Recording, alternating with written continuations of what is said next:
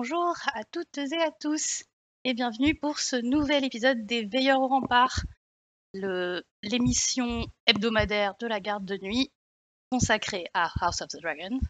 Aujourd'hui, on va débriefer l'épisode 7, qui s'appelle Driftmark, ou la marque en français, et je suis Nymphadora, je suis avec John Salut. et avec Chris. Euh, voilà, bah écoutez, euh, le temps que les gens arrivent, on va euh, vite fait euh, parler des news qu'il y a eu sur le site de la garde de nuit. Comme ça, ça va faire venir, euh, venir les gens qui, qui auront leur petit motif euh, comme quoi. on- Désolé d'ailleurs, on a eu 2-3 minutes de retard. C'est un scandale Je fais aussi les commentaires live, il a pas de problème. Non, mais du coup, on va directement entrer dans la danse en parlant de nos super articles. Euh, évidemment, le meilleur article de toute la semaine, parce que c'est moi qui l'ai écrit, donc c'est forcément Non, le meilleur article de toute la semaine, c'est moi qui l'ai écrit. On va pouvoir se battre. Euh, non, alors celui-là, ouais, je... c'est donc, euh, on revient sur euh, les amants de Rhaenyra dans la dans la série, dans les livres surtout, parce que dans la série vous savez, mais dans les livres avec qui elle ken, voilà, c'est la grande question. Et vous, verrez que c'est vraiment une grande question et, euh, et que euh, en fait, on n'a pas tant tout ça la réponse. Je vous recommande donc euh, la lecture de cet article formidable. Euh, ensuite, on a eu notre euh, Et dans les livres alors hebdomadaire sur l'épisode 6. Euh, évidemment, vendredi, vous aurez droit à celui sur l'épisode 7. C'est notre super rendez-vous de la semaine. Ne le manquez pas. Euh, il y a eu le, ra- le racluromètre euh, pour l'épisode 6. Donc, si vous êtes curieux de voir si Eridan a réussi à ne pas mettre trop de points à Alicent parce qu'il est tellement impartial. C'est pas encore, c'est pas encore Kristen qui a ramassé dans cet article euh, à tout hasard? Kristen Sans vouloir spoiler l'article, mais Ouais, ouais, pas... hey, Il a quand même pas mal ramassé. Mais, mais, mais, mais en fait, Alicent a, Alicent a quand même eu droit à, à quelques, euh, quelques points. Même, même les verts ne peuvent pas, euh, ne peuvent pas dire que, euh, qu'elle en mérite pas. Mais ouais, comme on dit sur le chat, euh, Kristen fait une remontada mortelle. c'est le cas de dire, hein, mais depuis l'épisode 5, c'est mortel hein, chez Kristen. Et, euh, et encore, ouais, euh, parce que moi je suggérais que, euh, que Alicent ramasse les points de Laris, parce que Laris Ford n'est pas au racluromètre, euh, étant donné qu'il n'est pas parmi les personnages principaux, comme identifiés principaux par, par HBO, contrairement à Misaria. hein. On n'a toujours pas compris pourquoi. Mais donc du coup, Laris, lui, il n'y est pas, donc moi, eh ben, puisqu'il fait tout pour Alicent, et qu'il a tout fait pour elle, je pense que les points devraient aller chez Alicent. Si vous êtes d'accord Bah, avec je- moi, n'hésitez pas à faire une campagne euh, auprès d'Eridan. Ouais, mais Alicent, si elle commence à ramasser pour tous les connards dans son entourage, je pense que ça va, ça va, ça va vite devenir. euh, Parce que bah, si elle ramasse aussi les points de ses enfants, ça va, ça va commencer à y aller. hein. Ouais. Tant pis pour elle, c'est elle qui les a élevés, ses enfants, hein, c'est sa faute. Ah là là. Bon, et du coup, maintenant, on passe à l'épisode 7 avec euh, le super épisode de, de- le super article sur l'épisode écrit par Chris. Merci, merci. Il est très très drôle, il est vachement. J'ai essayé de faire des blagues. J'ai commencé par les blagues et après j'ai écrit l'article. Sinon, euh, sur, euh, Mm. su- sur, le, sur le chat, euh, Eridan nous dit faites campagne autant que vous voulez, le racluromètre restera objectif. Ouais, ouais, on sait. On sait. ah oui, il est Euh, chouette celui-là en plus. Ouais, j'avais ouais. oublié, tu vois. Et ben, donc ça, c'est euh, c'est une interview de Ryan Condal, euh, donc le showrunner de, euh, de House of the Dragons. Là, vous avez les deux sur la photo, mais sa poche, C'est le mec à droite. c'est le mec à droite. Celui, l'autre, l'autre, il n'est même plus, il n'est plus showrunner. Il a, il a démissionné en septembre, donc il ne sera pas sur, Ah, il est, sur la il est saison deux. encore sur la Enfin, saison. il est sur la saison 1, mais du coup, pour la saison 2, il ne le sera plus. Et euh, du coup, euh, du coup, Babar euh, nous a fait une super traduction d'une interview de, de Ryan Condal où il parle de sa vision de, de, de la série, de ce qu'il voulait faire. C'est hyper intéressant. Babar dit que c'est celui-là le meilleur article de la semaine. pas parce que c'est Babar qui s'en occupait des fois? Mais il a fait quoi, John, cette semaine finalement? Euh, Là, il moi, j'ai fait l'article de la semaine dernière. Ah, bah voilà. C'est vrai. Euh, ensuite, euh, une news euh, qui concerne un crowdfunding, donc sur un bouquin qui va nous amener dans les coulisses de House of the Dragon. Donc c'est par Huggin and Mummins. Ils avaient déjà fait des bouquins sur les coulisses de, des saisons de Game of Thrones. Et, donc du coup, ce bouquin va paraître en février et pour le financer, il lance une euh, campagne de crowdfunding sur, Ulule. Donc vous avez toutes les informations euh, euh, dans l'article qu'on a sur le blog et notamment dans les petites infos sympas à savoir, c'est que si vous êtes membre de l'association de la garde de nuit, vous avez à un petit truc en plus parce qu'on a un petit deal avec, euh, avec Huggin and donc on a une contrepartie spéciale membre de l'assaut de la garde de nuit. Parce que, bah, euh, comme ils nous aiment bien, parce qu'on on, on relit notamment, euh, on, a, on a reli, euh, relu l'encyclopédie World of Ice and Fire, on a, on, on a relu Rise of the Dragon, qui va bientôt paraître. Donc du coup, pour nous remercier, pour remercier l'association, eh ben, on, a- on aura un petit, un pe- petite contribution rien que pour nous. Donc, C'est c'est en cours, c'est lancé ou pas, ou pas du c'est tout? pas encore lancé, ça va être lancé dans la, en fin de semaine là. Euh. Mais du coup, vous pouvez vous abonner à la newsletter euh, pour euh, ne pas rater le début de la campagne. Et, et puis, bah, restez connectés aussi sur le forum asso de la garde, puisque euh, du coup, on donnera toutes les infos sur, sur notre, notre partie. Si jamais le bouquin vous intéresse, le ouais. C'est hyper curieux quand même. Enfin, c'est vraiment, ils cherchent l'événement plus qu'autre chose, mais parce que c'est des bouquins normalement qu'ils n'ont pas besoin de. Ouais. Mais- C'est c'est des bouquins qui n'ont pas besoin de pledge pour sortir, je pense, tu vois. Mais Ouais, Alors après, comme il est, comme il va sortir en février, il est un peu Ah en oui. dehors de la, euh, de la période des, euh, ce qui, ce qui s'appelle des beaux livres, parce que Mhm. ça, c'est des livres qui se, qui se vendent plutôt à Noël. Donc là, ils vont être un peu hors période. En plus de Oui. ça, il y a le, euh, il y a quand même la crise du papier en ce moment qui fait que euh, bah, c'est pas si facile que ça. Et, euh, ouais, et puis, puis ils profitent de la diffusion là en faisant un crowdfunding alors que. c'est ça. Ça, Mais euh, du coup, euh, alors euh, ce qui, ce qui nous disait, c'est que par contre, euh, HBO verrouille toutes les images. Donc euh, typiquement, ils, luttent pour avoir des visuels de leurs bouquins. C'est un peu. euh, voilà. Et, euh, HBO. Hop, mais on va passer aux news d'après, euh, du coup, qui est là une news euh, spéciale euh, garde de nuit. Vous pouvez nous rejoindre, nous rejoindre vendredi soir à Paris, au Cave Saint-Sabin, pour la taverne médiévale. Euh, du coup, euh, ça va être la fête. Euh, Il y, a, un stand de la garde de nuit qui est prévu, bien, et du coup, il y a aussi plein de petites animations. Donc, il y aura des, démonstrations d'escrime, notamment, je crois. Il va y avoir des cocktails spéciaux euh, trône de fer. il va y avoir des danses médiévales. Et donc, nous, on, vous prévoit aussi plein de petits quiz, des trucs un peu sympas. Et vous pourrez notamment faire votre propre racluromètre. Parce que euh, vous aussi, vous avez le droit d'être 100% objectif comme.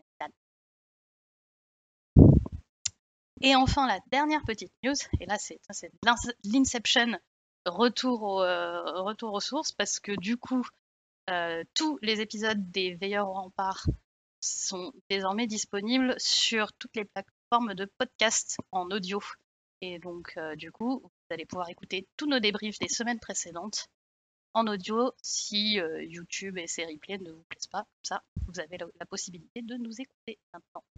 Et donc, Et on peut, on peut remercier Chao qui a fait un taf de nettoyage sur les, euh, sur les audios pour les rendre plus, euh, plus faciles d'accès, on va dire, dans ce format-là. Quoi. Du coup.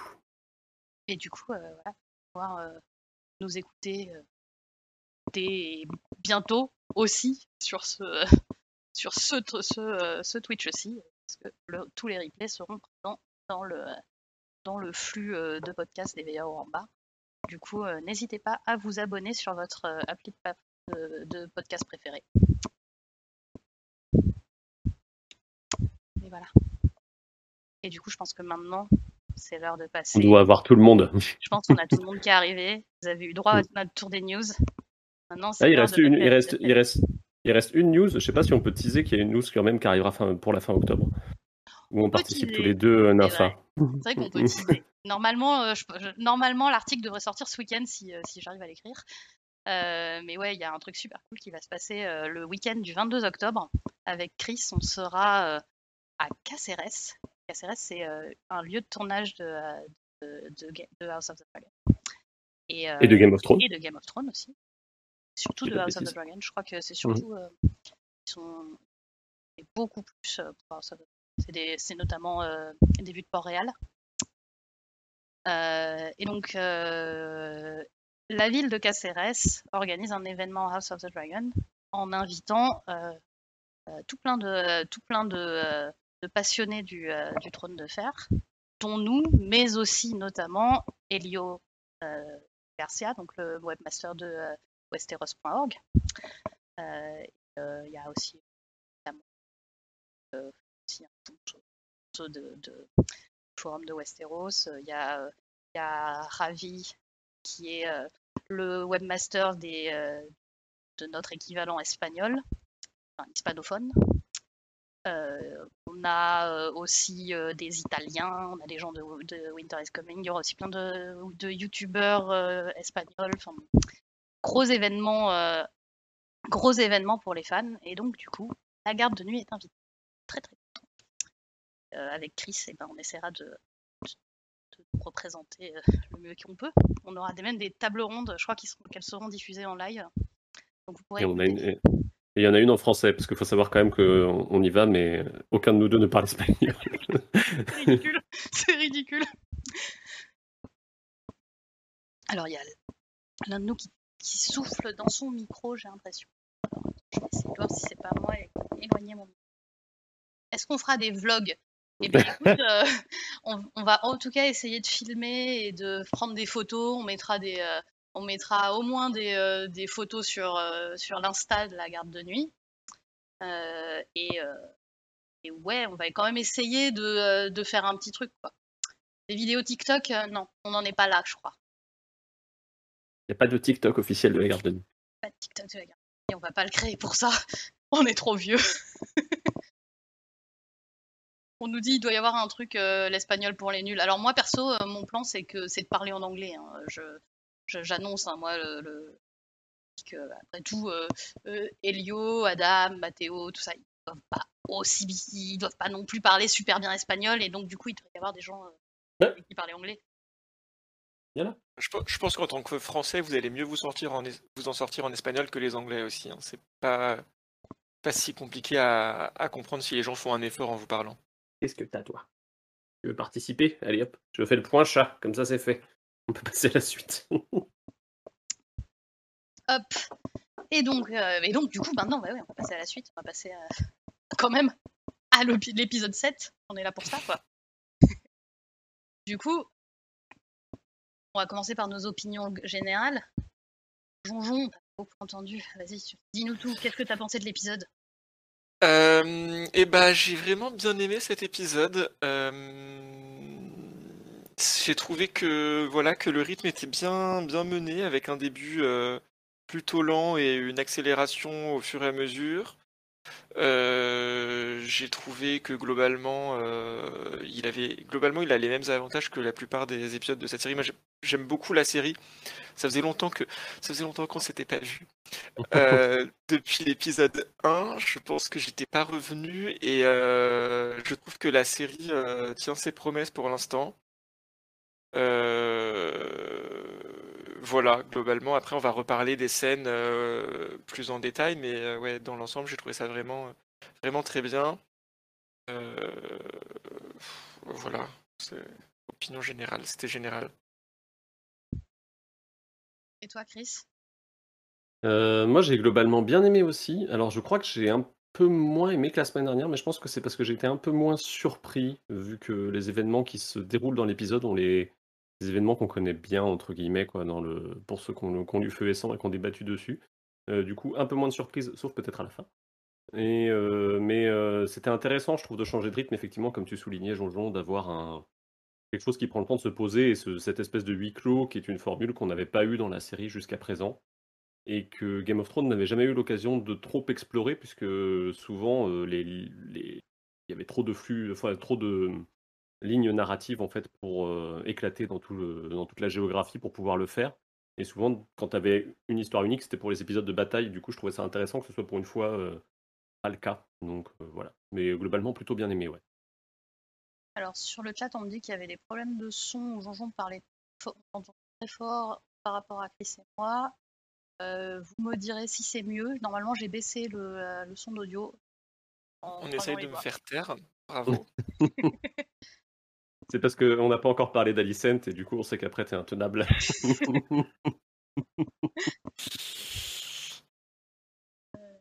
Et du coup, bah, et moi, toi, les- Nympha, du coup? Moi, l'épisode, je l'ai beaucoup aimé. Franchement, je pense que c'est euh, c'est l'épisode que j'ai préféré depuis, euh, depuis le début de la saison. J'ai Vraiment trouvé qu'il était euh, très très chouette. Euh, parce que enfin, la série a pris le temps de se poser un peu. Moi, je, je- je- le, rythme, le rythme un peu effréné, euh, je trouvais assez fatigant. Donc là, on est vraiment dans la continuité de l'épisode d'avant. Donc on est, euh, on- et en plus, on a vraiment une unité de temps, une unité de lieu, une unité de, de personnages. On est vraiment euh, dans un huis clos et c'est agréable.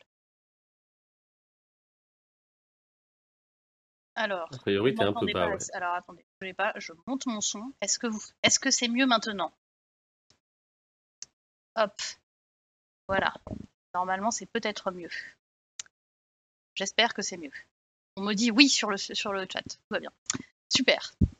Euh, donc, euh, et donc, parce que j'en étais- non, mais je disais que le huis clos, euh, du coup, j'ai apprécié. J'ai vraiment, enfin, vraiment, je suis rentrée. j'étais, émotionnellement dedans, quoi. Je suis rentrée dans l'histoire. J'étais, à donf là avec les gamins qui se, qui se foutent sur la gueule, avec les, les mamans qui se foutent sur la gueule. Enfin, vraiment. Vraiment, euh, euh, c'était, euh, j'ai trouvé que c'était, super bien géré.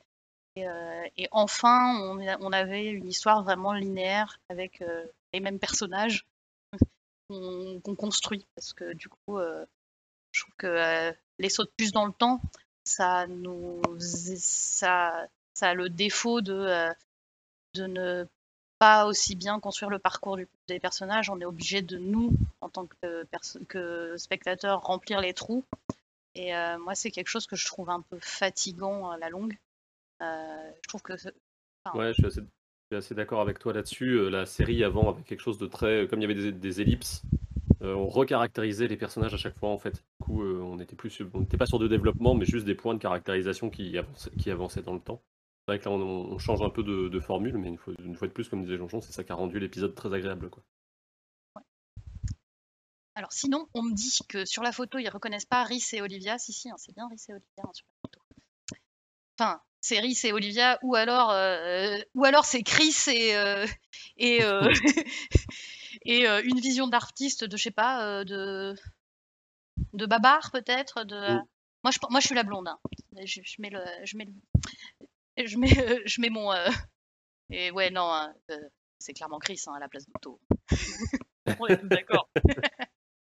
C'est pas Et on l'épisode reconnaît- 7. On dit sur le chat, on reconnaît pas Olivia parce qu'elle sourit pour une fois. C'est ça. c'est- Elle a pas une tête de connasse. Eh, c'est vrai qu'elle est pas en mode chicken run avec sa bouche comme ça là. du coup, euh, forcément. Je charrie, mais c'est quand j'ai revu la, la pre- j'ai revu la première scène là avant qu'on commence le Twitch et elle a vraiment un espèce de truc de sa tronche pendant l'enterrement qui est là. Euh, elle a pas l'air contente, mais tout le temps. c'est un truc de fou.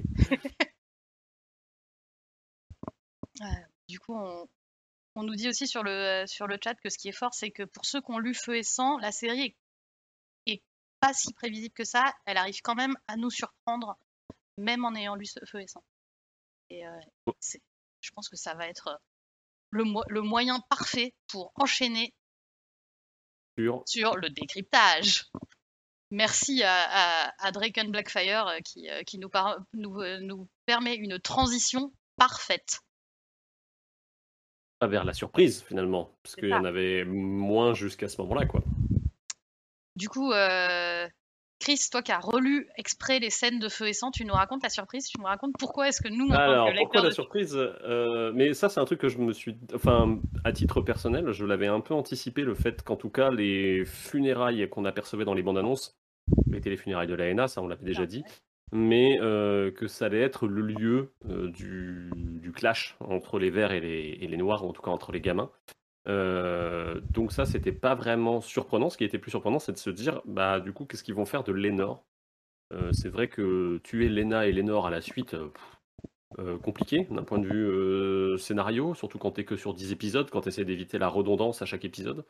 Donc au final, ils ont, ils ont opté pour cette, cette porte de sortie pour Lénore, qui est de le laisser vivant là où dans les livres il meurt. Alors comment il meurt dans les livres? Et bien dans les livres, euh, bah alors c'est assez similaire, on va dire, dans le déroulé, c'est-à-dire qu'on a, euh, on, on a mention qui s'est battu avec un de ses amants, qui est du coup Karl Corret, si je dis pas de bêtises. Euh, et j'ai envie d'appeler Pucelle, mais non, c'est pas ça. c'est dans, c'est dans, une- c'est dans un autre C'est- endroit, ça. C'est celui-là Et, t'as, euh, Karl Pucel. Euh, C'est ça. Et du coup, il se bat avec un de ses amants. Alors, les versions diffèrent selon. Il y en a qui disent que, qui mentionnent juste ça sur une ligne. Il y en a d'autres qui disent que c'est apport d'épices et que du coup, ils sont avinés, machin, tout ça. Et euh, Champignon suggère que ça pourrait être. Champignon, pour ceux qui n'ont pas lu le Feu Sang, c'est le bouffon du roi qui donne aussi sa chronique, puisque l'intérêt de Feu Sang, c'est qu'on a trois points de vue en fait sur les événements. Et du coup, Champignon, le bouffon du roi qui a écrit ses chroniques, suggère que peut-être c'est Daemon qui l'a fait. Donc on se demandait un peu tous, je pense, comment ça allait être adapté. parce que ça faisait un meurtre de plus à rajouter au crédit Daemon, sach- de, de, de Daemon, sachant que il avait, euh, déjà, ils avaient déjà euh, choisi de montrer qu'ils pouvaient tuer euh, Rhea Royce dans l'épisode précédent. Non, il y a deux épisodes. Dans l'épisode 5, si je dis pas de bêtises. Donc ça commençait à faire beaucoup aussi pour, pour charger Daemon et ils ont trouvé une porte de sortie qui est ma foi assez, euh, assez chouette, je trouve. Après, je sais pas, peut-être John, tu veux en parler? Bah, moi, je me souvenais euh, pas, parce que donc voilà, moi j'ai lu Feu et Sang, mais il y a suffisamment longtemps pour que j'ai oublié. À part euh, les grandes lignes, à savoir, euh, j'aime pas les verts. Ça, j'ai- Ça, j'ai pas oublié et la série me l'a bien rappelé. on doit, on doit avoir Euh, un podcast où tu dis ça, je crois. C'est possible. Euh, et du coup, euh, bah, du coup moi, déjà, j'avais oublié que Laena allait mourir comme ça, donc l'épisode 6, j'étais euh, traumatisé. Ouais, mais attends, euh, elle meurt pas comme ça hein, dans les livres. hein. J'avais oublié elle, qu'elle mourait court. bon, mais elle meurt, mais euh, elle meurt pas, co- elle meurt pas euh, brûlée par le dragon comme ça. hein. j'avais Non, c'est que- pire- c'est c'est bien pire que ça. Elle, elle essaye d'y aller et elle meurt dans l'escalier, quoi. C'est- d'une tristesse qui est quand même assez phénoménale. Ouais, mais euh, en plus, elle a eu son bébé avant qui est mort-né et Mm. elle, elle, me- elle meurt d'une fièvre, euh, d'une fièvre purpurale après le- après la- le- l'accouchement, quoi. Des suites de l'accouchement. Et Jojo, on t'a coupé. Bon, c'est pas grave, on, on essaie de me faire taire, on me coupe vraiment. Euh, et donc, est bah, j'avais- ça doit être ça. Ah. Ouais. Ouais. Euh, j'avais aussi oublié euh, qu'il mourait. euh, Enfin, j'avais oublié complètement ce qui lui arrivait en fait. Du coup, euh, bah, du coup, en fait, moi, pendant cette scène, euh, j'étais, euh, j'étais un peu triste. J'étais en train de me dire euh, quoi, mais, mais mes chouchous, euh, les noirs, euh, sont peut-être euh, un peu méchants en fait. Euh, Non, mais ça va pas du tout. Et après, du coup, j'étais très content de voir qu'en fait, euh, qu'en fait, euh, non. En fait, ils sont vraiment adorables et très gentils et très mignons.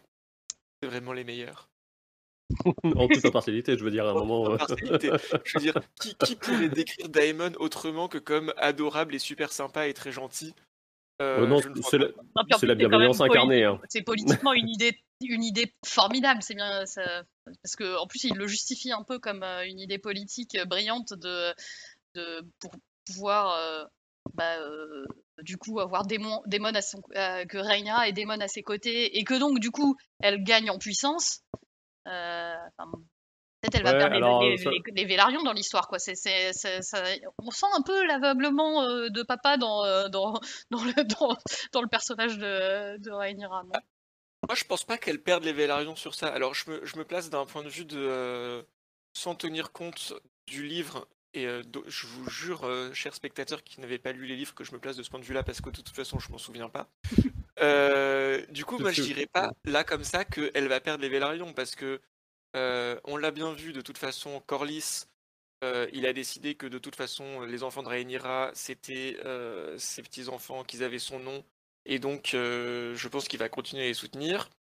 Rhaenys, peut-être qu'elle va être un peu plus sceptique et qu'elle va être un peu suspecter que ça soit la faute de Viserys et Rhaenyra, et donc potentiellement leur en vouloir, mais malgré tout, bah, il y a Laena, Baela et Rhaena, donc les jumelles qui sont toujours là, et je pense pas qu'elles leur tournent le dos pour moi, pour moi, ils perdent pas les Vélarions. Euh, les Vélarions, pour moi, ils sont coincés dans ce camp-là de toute façon. Au pire, ils se mettent un peu en retrait, mais euh, ils vont rester avec eux.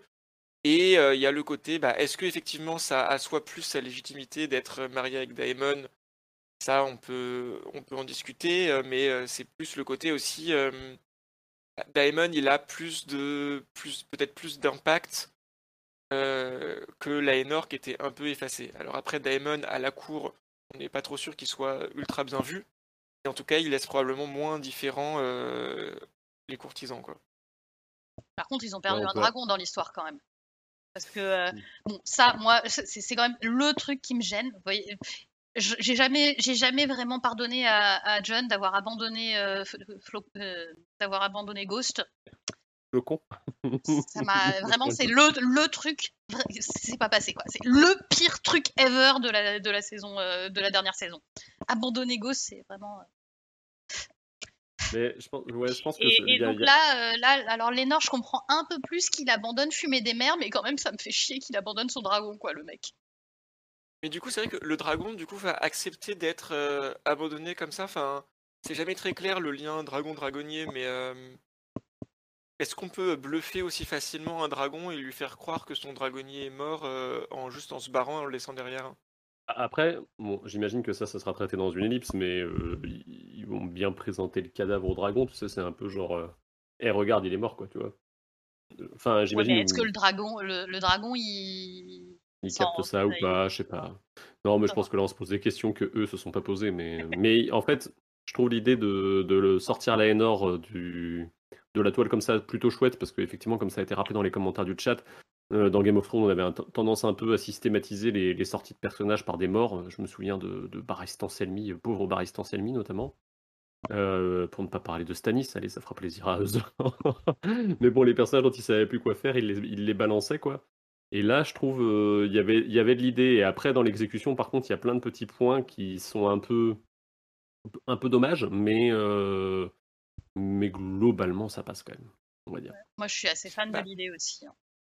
Ouais, et en plus, c'est quand même effectivement pas trop mal introduit. Euh, mine de rien, euh, rien qu'au sein de l'épisode, et c'est là que je trouve que l'épisode est quand même bien construit, c'est qu'on te prépare, euh, sans, sans, que tu le saches, on te prépare à ça pendant tout l'épisode.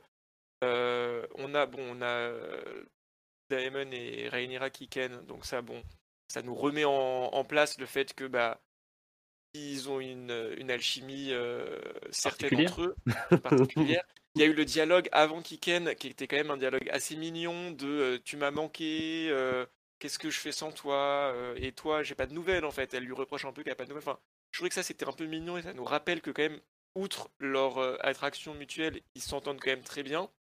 Et après, il y a eu tout le dialogue aussi entre Rhaenyra et Laenor, qui en fait prépare ça quand il lui dit tu mérites un mari, alors lui au moment où il le dit c'est en mode je vais être plus présent, je vais mieux élever les enfants, je vais prendre mes responsabilités, je vais prendre ma place à tes côtés. Et en fait, c'est pas absurde de se dire que ah bah en fait quand il lui dit qu'elle mérite un mari et que c'est ça le rôle qu'il faut qu'elle ait à ses côtés, en fait c'est pas lui le mieux placé pour le tenir, mais c'est c'est Damon. Ah, après, ouais. Après, chose que je trouve, en fait, je trouve que c'est étrange. Ils auraient pas dû essayer de justifier ça politiquement. Je trouve juste parce que c'est un peu casse-gueule parce que dans les faits, euh, elle pourrait aussi dire à Daemon, bah écoute, on ken et puis euh, j'ai le même arrangement avec toi qu'avec Arwyn finalement, quoi. Et tu me feras des bébés avec des têtes blondes et plus personne ne viendra contester la légitimité de, mes autres gamins, quoi.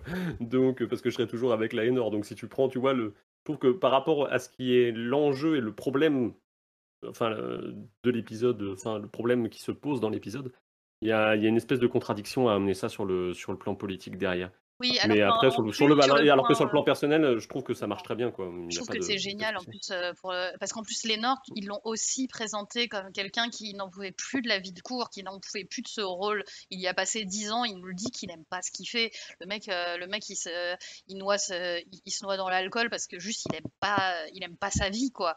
Et, euh, et, et il le dit lui-même que ouais, ce qu'il voudrait c'est l'aventure, c'est se barrer, euh, c'est ne pas être là. Et euh, bah du coup, il a la fin qu'il veut avoir. Et je trouve ça Mm. super cool. Ouais, et ça aussi, c'est super mignon, j'ai trouvé. Enfin, pareil, dans ce dialogue, euh, Laenor et Enira, l'autre moment que j'ai trouvé vraiment super mignon, c'était son. euh, Laenor qui dit euh, I hate the gods for making me as they did. Donc, cette espèce de d'auto-homophobie refoulée, en fait, enfin, intériorisée de euh, je me déteste d'être comme ça, etc. Et euh, Rhaenyra qui lui dit euh, I do not, et qui ensuite lui dit que, en fait, que c'est une bonne personne, etc., et qu'elle voudrait pas le changer.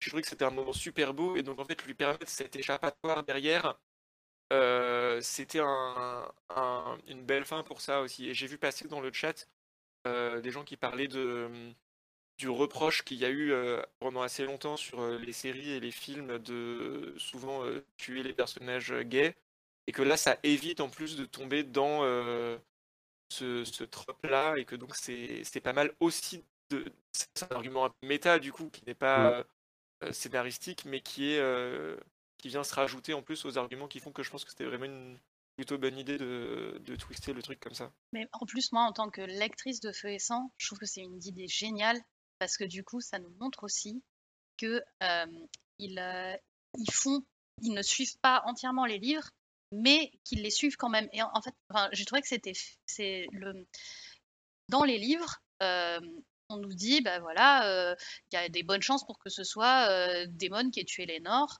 Euh, et en tout cas, on a la version, ben, euh, Lénore, il s'est fait tuer par, euh, par son amant. euh, on sait pas trop ce qui s'est passé, mais euh, ça pue. Daemon, il a voulu se marier avec, euh, avec, euh, avec Rhaenyra. Ils sont vraiment prêts à tout, ces salauds. Et en fait, dans, le, dans la série, on voit ce dialogue de Rhaenyra et Daemon qui dit, ben voilà, les mecs, ils vont, dire que c'est nous qui les avons tués, c'est nous qui, c'est nous qui sommes derrière, et ils vont nous craindre. Et ben, on l'assume.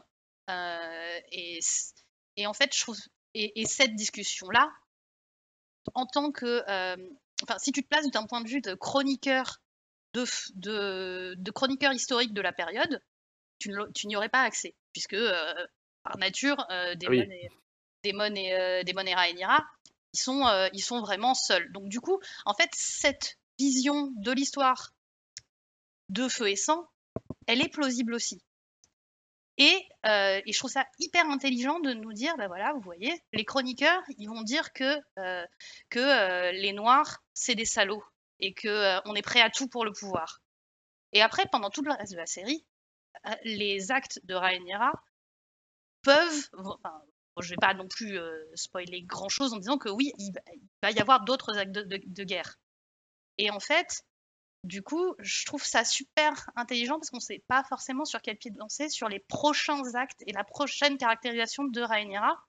Et de se dire que peut-être qu'en fait, en fait, Feu et Sang est un livre à charge. Nous, les lecteurs, on s'est peut-être fait avoir par euh, une vision que eux-mêmes anticipaient de ce qu'on dirait d'eux, mais euh, dans la vérité, en fait, c'est des personnages moins pires que ça. Et, euh, et en fait, du coup, ça me rend très, très, très curieuse de ce qu'ils vont faire de Daemon et, et Rhaenyra derrière, parce que, euh, ben, parce que du coup, je ne le sais pas. Je trouve que c'est très intelligent et on sent que vraiment, ils, aiment les livres pour avoir fait un truc comme ça qui colle avec la perception du, livre, tout en n'étant pas, tout en n'étant pas euh, ce qui est dans le livre. Et euh, enfin, ouais, moi, je, vraiment, je trouve, Mm. euh, je, je- ah, que c'est vraiment, c'est un énorme plaisir de spectatrice lectrice parce que je sais pas sur que- je sais pas ce qu'ils vont faire de Rhaenyra et il y a des choses que je ne veux pas voir. Il y a des choses de dans la suite qui me plaisent pas du tout de Rhaenyra et du coup, ça me permet d'espérer que peut-être euh, on va s'éviter beaucoup de choses dans la série et, et du coup, j'adore. Vraiment, j'adore ça. Ouais, puis euh, je pense que c'est globalement leur qualité. C'est une, une- ça se, on va dire, ça se cristallise un peu là-dessus parce que du coup, l'idée est vraiment chouette et bon après voilà. Le... Mais c'est quelque chose qu'on a vu depuis le début, je trouve. Le... Autant leur amour des bouquins que leur volonté de, de quand même surprendre les, les... les lecteurs, mais pas de les surprendre euh, un peu comme le faisait Benioff et Weiss en leur faisant un gros doigt d'honneur, quoi. Vraiment les surprendre en, euh, en étant euh, malin et en jouant avec le matériau de base pour pouvoir trouver des, hum, des pistes et des, axes de, de, des axes scénaristiques et des axes de réflexion intéressants, quoi. Alors, tu, Babar dit ouais, mais bon, dans le bouquin, euh, il se fait, Lénore, il se fait buter euh, de manière très publique sur un, euh, sur un marché. Mais là aussi, en fait, ce qu'il voulait, c'est que Lénore se, se fasse buter de manière très publique. Ils nous le disent. Alors, et après, il y a cette espèce. D'ailleurs, c'est le moment où, du coup, c'est un peu bancal parce que, du coup, il, mmh. je, sais, sais, pas très bien comment ils vont sortir le cadavre de ce pauvre garde qui est. qui, qui d'ailleurs, bon, est ayant une pensée pour lui, lui, il avait rien demandé, il y a quand même quelqu'un qui est mort dans cette histoire pour rien. Bon, hein, c'est pas cool mais c'est pas grave, c'est un, figurant, alors on s'en fout. Quoi. mais du coup. Euh... Oui, bon, on, on, peut pas tout leur demander non plus. Hein. Ça reste euh, le trône de fer. À un moment, il y a des gens qui doivent mourir. S'ils ont pas de nom, ça c'est pas grave. je suis contente euh, sur le chat, euh, les gens ont l'air de dire qu'ils sont d'accord avec moi. Et non, mais après, je pense que là, tu, tu, soulignais l'idée du marché. Euh, je pense qu'elle n'a pas été concrétisée tout simplement parce que pour l'instant, le décor de port d'épices n'existe pas. Euh, je pense que c'est un décor qui arrivera plus tard pour d'autres raisons et qu'on finira par voir. À mon avis, ils ont préféré se concentrer sur la marque et les décors qu'ils avaient construits pour la marque parce qu'il y a quand même une très jolie salle du, une très jolie salle du trône qu'ils ont, qui sont fiers d'utiliser quoi.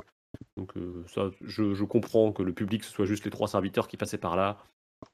Ça va. Bah, et ça leur permet, enfin dans le, dans, dans le cadre où là ils essayent de mettre en place tout ce, ce faux truc, en fait ça leur permet de beaucoup mieux maîtriser euh, ce qui se passe en fait. Ils ont un serviteur qui peut euh, assister euh, au début de la bataille et dont ils peuvent ensuite se débarrasser en lui disant va chercher les gardes et ça leur laisse le temps de faire euh, de faire l'échange discrètement quoi. En fait, c'est c'est très intelligemment fait. Alors du coup, ça marche pas du tout dans un marché.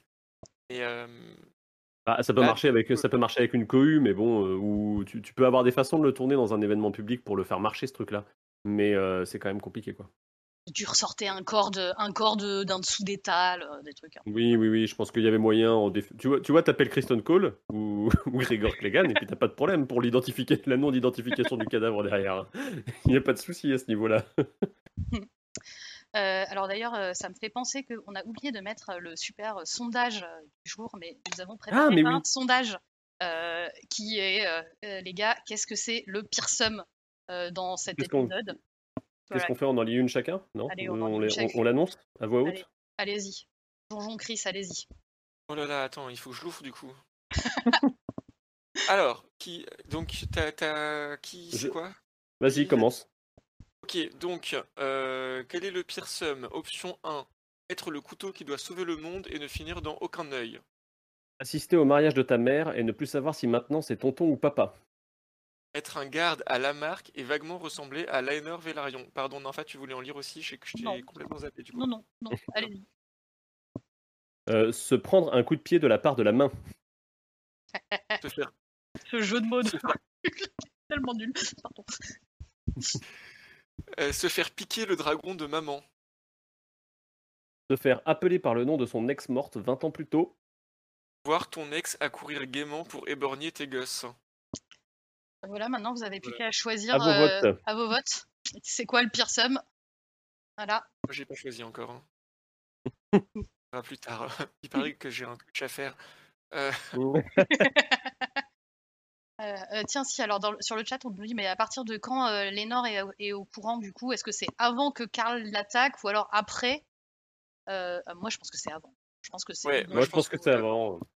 Je pense qu'il amène euh, un serviteur avec lui exprès pour pouvoir après lui dire euh, va chercher les gardes et pour cueillir des témoins. Enfin, cueillir du coup un témoin du, du début de la baston quoi.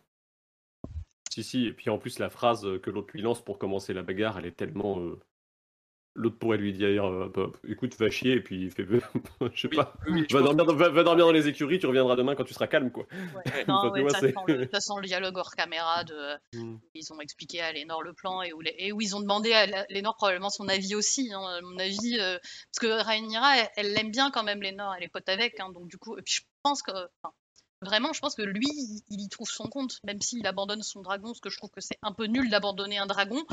Ben, euh, et je pense c'est quand même aussi une, une, sacrée décision de sa part parce que le mec il abandonne sa famille, il abandonne ses parents qui viennent de perdre un enfant. Enfin, c'est hyper dur en fait ce qu'il fait. Mais bon, n'empêche qu'il il va, il va être heureux avec son Karl là. C'est beau quoi. Je trouve ça trop bien. Sur le chat, on suggérait que peut-être il allait revenir, mais non, j'espère vraiment. Alors si jamais ils le font revenir, je serais tellement vénère. Ouais, faut, faut, se méfier, faut se méfier qu'il nous fasse pas une Benjen, hein, mais euh, ah, vraiment ça me saoule. Non, je pense pas. Bon, sinon, apparemment, les gens aiment bien notre sondage. Ouais, j'ai l'impression. À vos votes. Mm. euh, et du coup, on va passer aux scènes marquantes de l'épisode. Que celle-là, elle l'était pas, je pense. Non, là, avant, c'était le décryptage. L'idée du décryptage, c'est aussi de parler plus de euh, ce qui se passe dans les livres et de vraiment revenir sur, euh, bah, euh, en tant que lecteur, ce qu'on peut apporter, nous, à, à l'analyse de la série. Décrypter, vraiment. Là, on va plus parler des scènes qui nous ont marqués, mais peut-être moins d'un point de vue analytique et décryptage de lecteur, mais plus d'un point de vue de pur spectateur. Et on va commencer avec le, le, euh, le lien avec Vagar, entre donc Vagar et, euh, et Emon, le domptage de Vagar. Alors l'image. Euh, euh Moi, j'ai pas eu cette version-là, hein. je, tiens, je, tiens, à préciser tout de suite. C'est une, image, une image qui a été, qui a été refaite par The Onion, non, The Ringer, pardon, qui est un site américain, qui est donc, bah, une, je sais pas très bien comment ils ont refait ça en mode euh, un peu euh, texturé, peinturé et en rajoutant des couleurs, mais. Il y a une texture par-dessus, j'ai l'impression quand même. une texture un peu, euh, un peu craquelée. Mm. C'est assez. voilà. rendons à César ce qui, est, ce qui appartient à César, c'est donc une image de, des illustrateurs de The Ringer. et donc, tout ça pour parler de Bond avec Vagar, qui est. en fait, c'était ma scène à moi parce qu'on les fait dans l'ordre dans l'ordre de l'épisode. Désolée, je, ne m'arrête jamais de parler. Euh, mais du coup, euh, moi, vraiment, c'est une scène que j'ai adorée. J'ai trouvé que c'était sublime. J'ai trouvé que la façon dont on nous montre Vagar, impressionnante et vraiment magnificente, euh, à côté de Emond qui est tout petit, j'ai trouvé ça super, super impressionnant. Et, et du coup, on a vraiment l'acteur qui joue Emond est vraiment, je trouve, excellent et il se transmet toute son innocence de gamin. De, au début, il crève de trouille, mais il y va. Et puis après, il est tellement heureux. Il est, là sur son dragon, il kiffe, il kiffe. Puis t'as des, as quand même des très très très très belles images quand tu regardes le, quand tu regardes ta télé dans le noir et que t'as un peu mis de contraste à fond. C'est quand même très très très joli. La, la scène, la scène elle claque et c'est vraiment beau quoi. Et le dragon dans la nuit, là, c'était euh, visuellement, c'était un plaisir. Et, euh, et, je pense que c'est la première fois dans, euh, dans, la, série que j'ai vraiment cette impression de putain, le dragon, c'est un truc énorme et terrifiant. Et enfin, voilà, ils l'ont vraiment très très bien rendu. C'est pas comme les petits, les petits, les petits, les petits dragons de, de Daenerys, quoi. Puis en plus, euh, le design de, de Vagar, je trouve qu'il est trop beau. ça fait vraiment euh, vieille, euh, vieille c'est un, dino, c'est un dino, quoi. c'est un dino. ça m'a fait, moi, ça me fait penser au, au vieux Godzilla ou des trucs comme ça, un peu, je trouve même. Ouais, c'est ça, ouais. Mais du coup, ça fait, elle, elle fait vieille. Elle fait ancêtre. On voit vraiment la, la différence d'âge entre elle et les autres dragons, quoi. Même les autres dragons adultes, tu vois que c'est pas la même génération. Ouais et puis elle a, elle, a, elle a un goitre, ce qui est quand même un truc de vieille à la base. non, puis elle fait craqueler et tout. Enfin, elle ronfle, ouais. Elle est, euh, elle est, elle est hyper impressionnante, quoi. Elle a des cicatrices et elle est énormissime. Et vraiment, euh, avec, à côté de ce petit garçon qui est, qui est encore tellement innocent et, euh, et alors qu'il fait un peu des montagnes russes et c'est trop mignon en fait. Il est, enfin vraiment, j'ai trouvé que l'acteur jouer, euh, jouer vraiment cette, euh, extrêmement bien cette, euh, cette innocence et cette, cette félicité de tout d'un coup avoir son dragon, quoi. Du coup, oui, cette, cette, envie, quoi, cette motivation. Enfin, on voit qu'il a vraiment, c'est son rêve d'avoir un dragon depuis longtemps et quand il s'approche et qu'elle se tourne vers lui, euh, genre, euh, mais qu'est-ce que tu fais, petite bête, là Et que tu sens qu'il a peur, mais que quand même, euh, il est motivé, quoi. Il a vraiment envie et, euh, genre, il va pas se laisser impressionner par euh, une dragonne qui fait euh, à peu près 100 fois sa taille, quoi. Et du coup, et en plus, on nous dit sur le chat, c'est une, vraie revanche pour lui, oui, parce qu'en plus, c'est le gamin qu'on a vu, qu'on a vu harceler, quoi. Du coup, ce qui est quand même assez fou, hein, parce que Emond, clairement, si on a bien un qui est, qui, est- dans le bouquin, j'aurais jamais imaginé que je l'apprécierais à l'écran. C'est bien Emond, et en fait, finalement, tu vois, j'ai euh, j'ai- j'ai vraiment ce petit garçon là, euh, j'ai, euh, je, ressens pour lui, et je suis trop heureuse qu'il ait son dragon. Ça, marche hyper bien.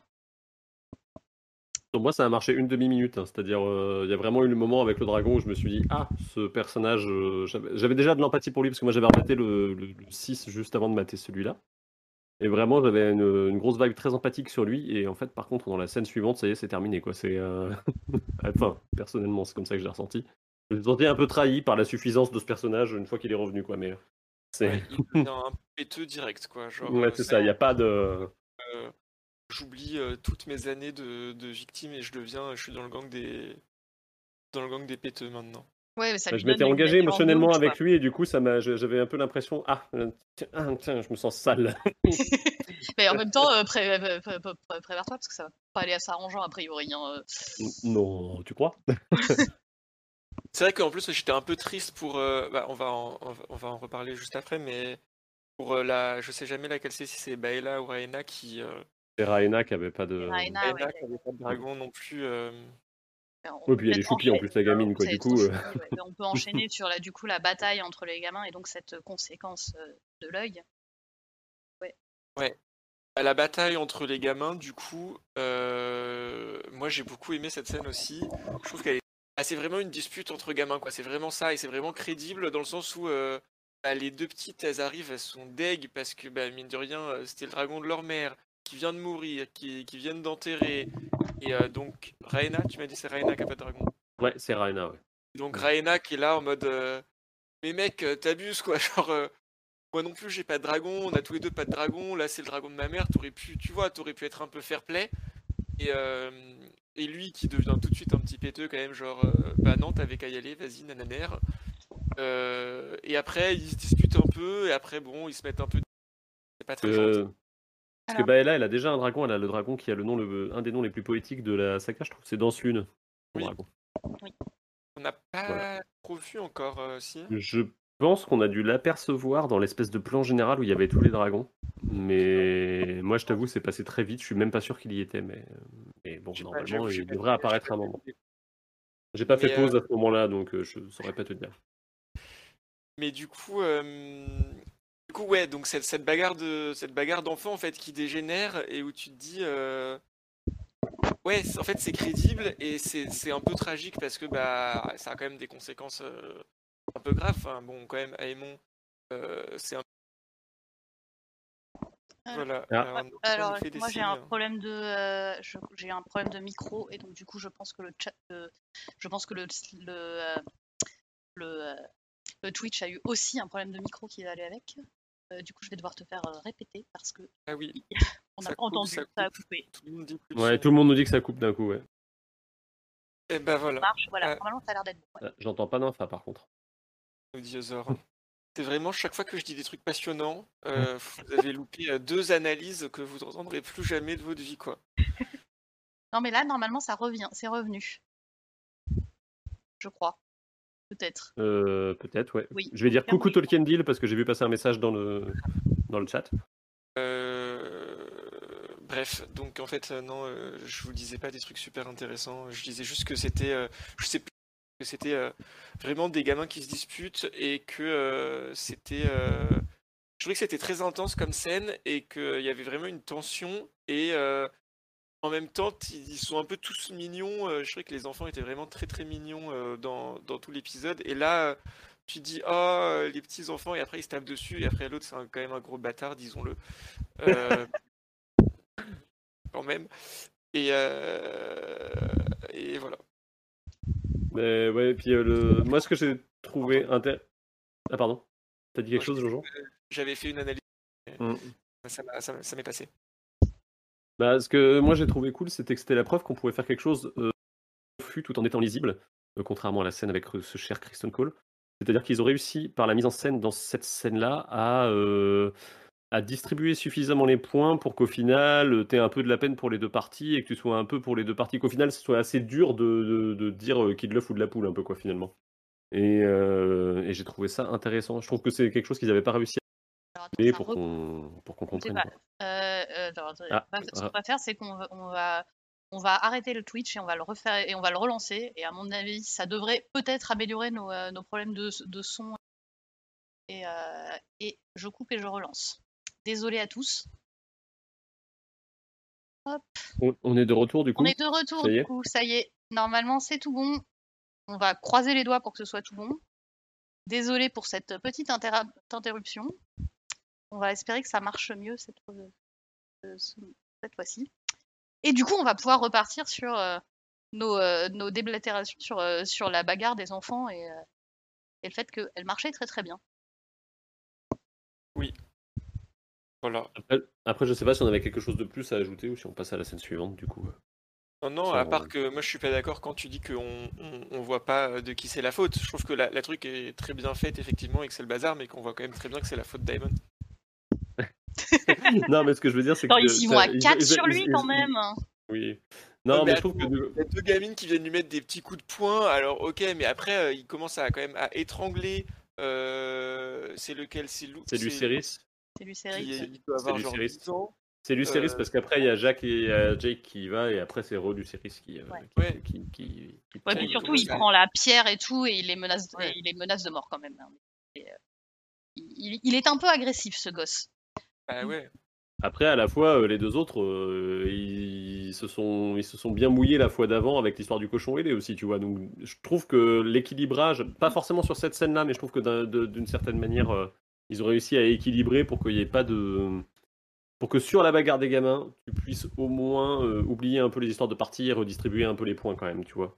Sans. Au-delà de ce que t'aimes Alicent ou Rhaenyra, je trouve. Pour le coup. Oui, ouais, non, mais je trouve aussi que c'est. Euh, c'est assez bien équilibré et je pense que euh, ce soit. Euh, enfin, ils sont tous en tort. Et en fait, ça rappelle énormément la, la, gaminerie qui est aussi entre Arya et Joffrey. En, oui, oui, avec une escalade tout pareil en fait. Escalade, exactement pareil, c'est ça. C'est avec une escalade, voilà, on va monter, on va monter sur l'escalade.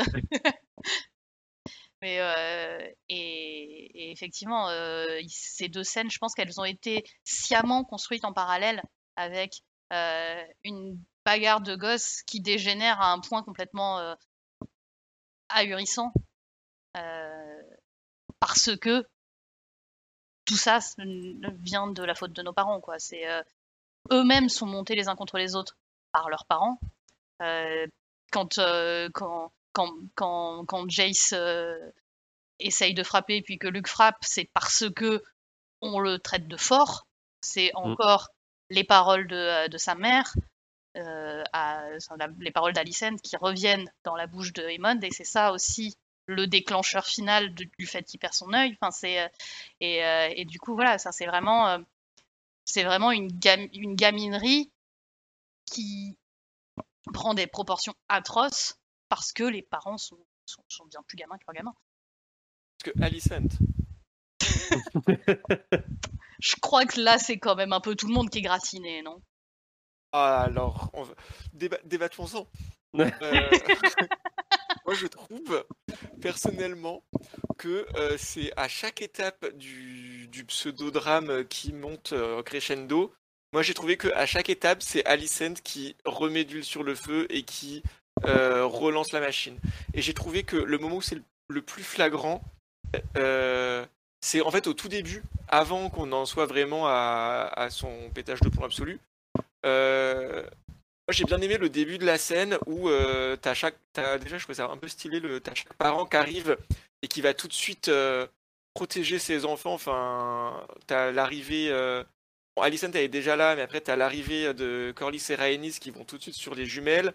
Après tu as Rhaenyra qui arrive qui va sur ses, sur ses garçons. Donc ça c'est normal. Après tu as tous les enfants qui commencent euh, à tous raconter en même temps ce qui s'est passé et à, à, criailler un peu. Ça devient le bordel. Et là il y a une personne qui se met à, à crier avec les enfants. c'est Alicent. C'est la seule. C'est la seule gamine, en fait. C'est la, seule qui n'a pas, qui a pas le, la maîtrise de soi et qui n'a pas la. Je sais pas. Ouais, enfin, euh, elle, elle est face à son gamin qui vient de perdre un œil. C'est une mère qui est face à son enfant qu'on a éborgné. C'est pas non plus genre. euh, c'est pas- non plus une quoi, surréaction. vois. Voilà, c'est, pas, euh, c'est pas juste une petite. C'est pas, c'est pas, tu vois, genre Cersei qui, euh, qui en fait tout un drama euh, quand, euh, quand Arya a donné une claque à Geoffrey.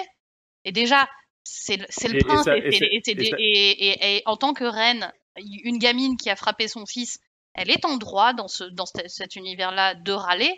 Mais là, Alicent, c'est une Ouais, mais- mère qui, qui est face à, un enfant, avec, à son enfant qu'on vient d'éborgner.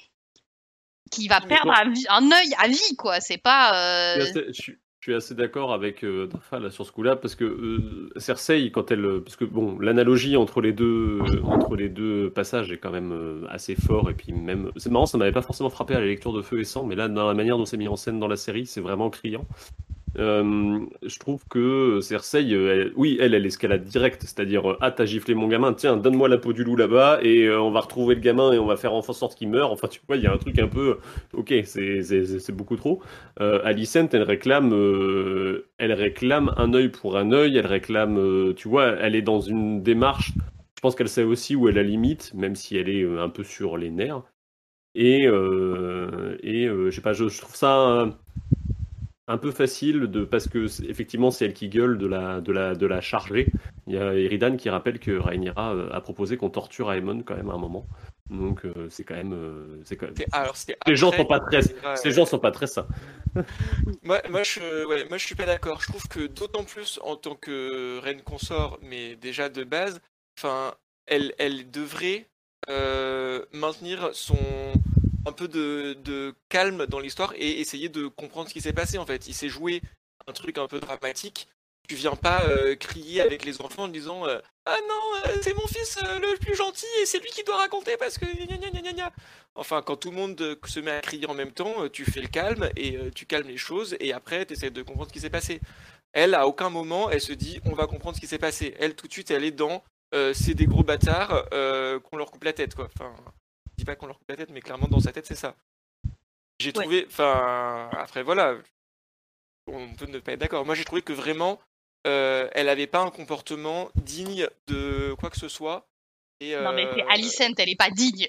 elle est bourrée de jalousie. C'est une, c'est, c'est, elle est, dé- elle, est insupportable. Oui, mais n'empêche que on a, on l'a vu, on a vu construire tous ses défauts et, euh, et c'est pas un pétage de câble de sa part. On a, on on a vu toute une, euh, toute une progression et on comprend pourquoi elle, pourquoi elle réagit comme ça aussi.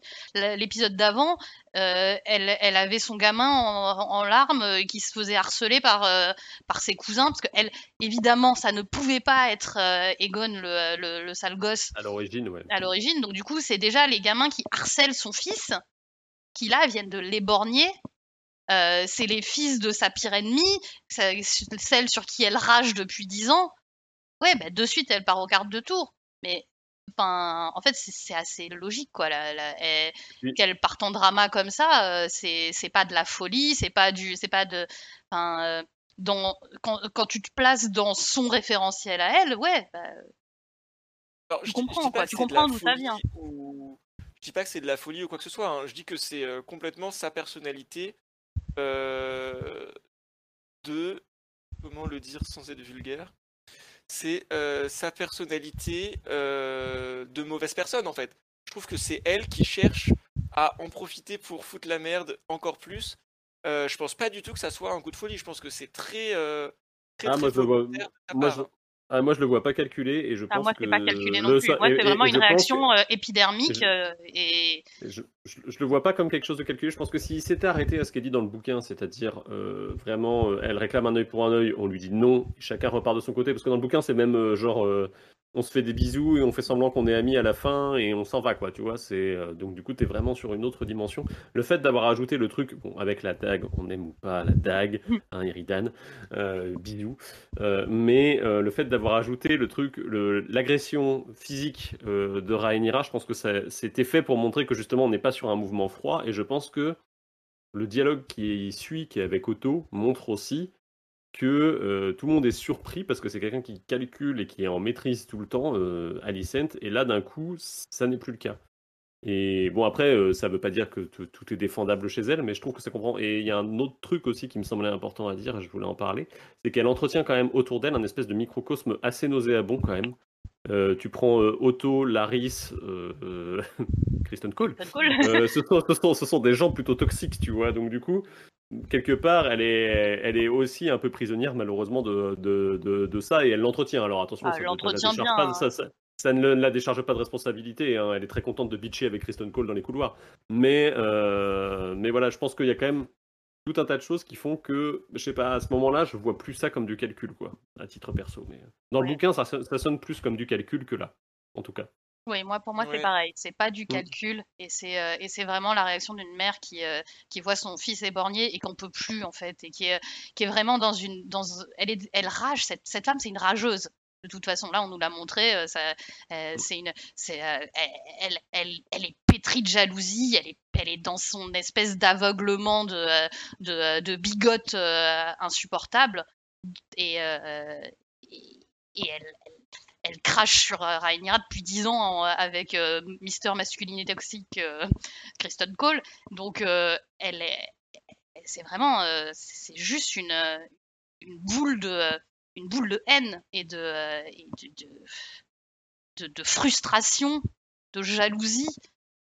Et là, bah, du coup, ouais, euh, c'est le, le, moment où euh, c'est la goutte d'eau qui fait que elle, elle, brise l'armure. Et d'ailleurs, Rhaenyra, elle lui dit, mais voilà, moi, je suis, je suis contente. En fait, maintenant, ils te voient tous comme moi, je te vois. Ils te voient tous comme cette espèce de, de sale peste, euh, de, de, sa peste pleine de haine et de jalousie, et, euh, et il voit que non, tu n'es pas cette, euh, cette personne drapée dans sa dignité et, son, et, et, ses bonnes intentions, parce que tu n'es pas une bonne personne.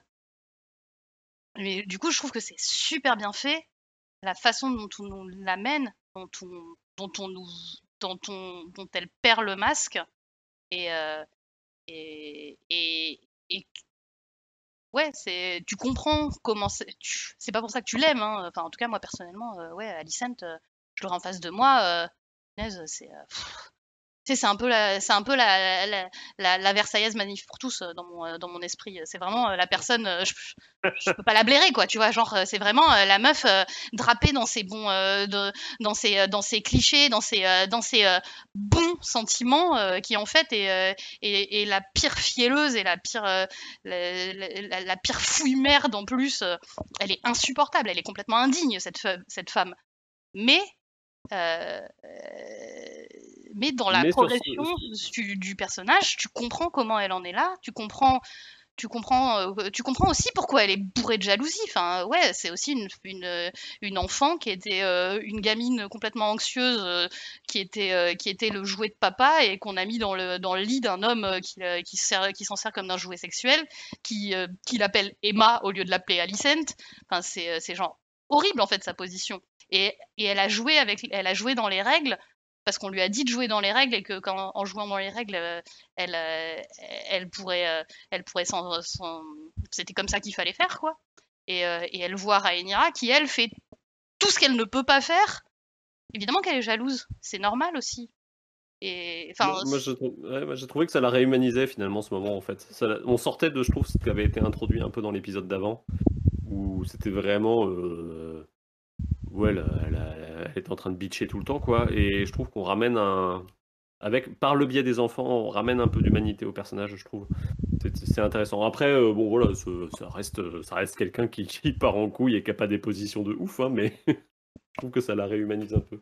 Mais c'est ça, c'est que tu, elle est très humaine et tu sais, euh, tu sais d'où elle vient, tu, tu, comprends exactement les mécanismes qui l'amènent, euh, qui l'amènent à devenir comme elle est. C'est pas pour ça que tu approuves, mais mmh, tu comprends je suis d'accord de toute façon pour dire que le personnage est très bien construit et même euh, au-delà de ça, enfin, moi c'est un personnage. Il y, en a plusieurs dans cette série, mais c'est quand même des personnages. Dès que je vois leur tête, j'ai des bouffées de haine à leur égard. Et pour moi, ça veut quand même dire que le, le personnage a été réussi quelque part en ah fait. Ah oui, oui. Il, il, me fait vraiment ressentir mais une espèce de haine. Dès que je vois sa tête, j'ai envie de. Je, je, je, la déteste, quoi, vraiment. Et je trouve que. Euh, et je trouve que. Donc c'est logique dans sa construction de personnage, et elle continue dans cette lignée-là. Mais ouais, chacune de ces nouvelles interventions, je me dis, mais vraiment, à chaque fois, tu as un embranchement, à chaque fois, tu pourrais faire un autre choix celui que tu fais, et à chaque fois, tu fais vraiment genre le pire truc pour que je continue à te détester. Et tu vois, là où je trouve que quand même, euh, oui, on la comprend, oui, euh, les mères, etc. Je trouve que ça excuse pas tout, et je trouve que c'est quand même derrière, elle est quand même en train d'essayer de manipuler pour, euh, pour arriver à ses fins. Tu vois. Même là, elle essaye d'arriver à ses fins plus que de. de. Elle, prétend qu'elle veut la justice ou quoi que ce soit. C'est pas vrai. Et les moments où elle voit que ça tourne pas euh, à son avantage, d'abord elle essaye de changer de sujet. Ensuite, euh, elle lance, elle essaye de lancer la discussion sur l'Aenor en mode ah mais l'Aenor il est pas là, il doit être en train de ken avec ses écuyers. Enfin, il y a un moment, c'est c'est quand même puant à chaque étape, tu vois. Et je trouve que juste dire, juste, on va me dire ah oui c'est pas juste, il a perdu un œil machin. Je trouve que ça suffit pas à à l'excuser de son comportement dans toute cette scène. Ah non, mais moi, je, je ne l'excuse pas, je la comprends, je ne l'excuse pas. Je trouve toujours que euh, elle, est insupportable et que c'est vraiment une personne, c'est vraiment un personnage insupportable. Vraiment, c'est vraiment une, connasse, quoi, pure et simple. Euh, mais, euh, mais la comprendre ne veut pas dire l'excuser. Alors que Geoffrey, je te comprenais moins, tu vois. Ramsès No, c'est quelqu'un que je comprends pas non plus, tu vois. mais c'est des, gens, mais c'est des gens que je déteste. pareil. et, et, juste, du coup, quand même, pour continuer, euh, parce que après, mine de rien, euh, il y a tout ce passage avec le poignard euh, qui est, intéressant, j'ai trouvé, mais dont les, les conséquences, pour moi, sont moins sont moins réussis. Enfin, déjà, d'une part, j'ai trouvé ça un peu maladroit. Euh, la scène et la non-intervention euh, de qui que ce soit. Euh, les seuls oh gens bah. qui interviennent, c'est pour empêcher Cricri d'intervenir. J'avais envie de leur dire, en fait, oui, ok, c'est la moindre des choses d'empêcher Cricri d'aller l'aider à poignarder Rhaenyra, mais il y a un moment, vous pourriez peut-être aussi l'empêcher de poignarder la princesse héritière, je sais pas. Ah ouais, essayer de les séparer, les deux, là quand même votre job de protéger euh, l'héritière du trône, il me semble. Enfin, j'ai trouvé ça super bizarre ce... cette, non-intervention euh, de qui que ce soit. Ah ouais, non, mais les, gardes royaux, ils sont en dessous de tout, quoi. C'est pas possible. Moi, je. Euh, Viserys, mais déjà, déjà avant, parce que, genre, ils arrivent. Alors, les gosses, t'en as quand même quatre gosses, plus Emond, donc cinq gosses les, gardes royaux, c'est quand même leur taf hein, de veiller sur la famille royale et tout, ils ne savent pas où sont ces cinq gosses. Et genre, ils arrivent comme des fleurs, pile à la toute fin du combat, genre Oh, oh, oh, oh, mais mon Dieu Vous étiez où? C'est le, moment où, Viserys, il est un peu vénère, tu vois, après ses gardes. Et, il a bien raison, quoi. Genre, qu'est-ce que vous, qu'est-ce que vous branliez au juste? Et ce qui branlait, c'était qui qui était de nuit? Hein C'était qui qui avait la responsabilité? C'était Cricri. Tout ça, c'est la faute de ce gros con. Non, mais Kristen Cole, c'est clair, À un moment, en fait, après, ce qui me manque, une fois de plus, je pense que c'est dans les, blancs qu'il nous restait à combler, à nous en tant que spectateurs, mais j'aurais bien aimé voir une scène où Aemon trompe sa vigilance, en fait, parce que ne pas laisser le prince sortir du château pour aller faire n'importe quoi, euh, c'est son boulot, en fait. c'est son boulot, euh, c'est. Puis t'en as un qui a, oh, ben, on pensait qu'il dormait. C'est pas votre taf quand même de veiller sur eux et de faire en sorte que, que de savoir s'ils dorment vraiment ou pas. C'est, ça ne, enfin vraiment. Mais là, là, du coup, tu comprends juste pas que, que euh, entre ça, puis après, le, le, superbe cercle autour des deux reines, de la princesse et de la reine, là, qui sont en train de se, se mettre sur la gueule, il y en a pas un qui essaye de les, euh, de les séparer. Je me dis, mais Ouais, il faut virer tout le monde là, hein. tout, le monde, tout le monde, euh, tout le monde euh, euh, au, mur et on en reprend des nouveaux quoi. Bah après, je pense que malheureusement là pour le coup c'est la mise en scène qui s'explique parce que c'était pour avoir leur leur balai un peu un peu on va dire élégant entre guillemets au milieu du au milieu du cercle. C'est vrai que vu d'au-dessus ça faisait des jolis plans. voilà, mais je pense que ça ne s'explique ça ne s'explique que pour ça quoi. Mais voilà, c'est un peu triste mais. C'est le, les moments où la suspension d'incrédulité, elle est, elle est un peu mise à rude épreuve, quoi. Et pareil, Mm. moi, je, moi je trouve, enfin, après peut-être on va me dire encore une fois que je suis, que je suis partial, etc. Mais je trouve que le fait que Alicent s'en sorte sans aucun problème, Mm.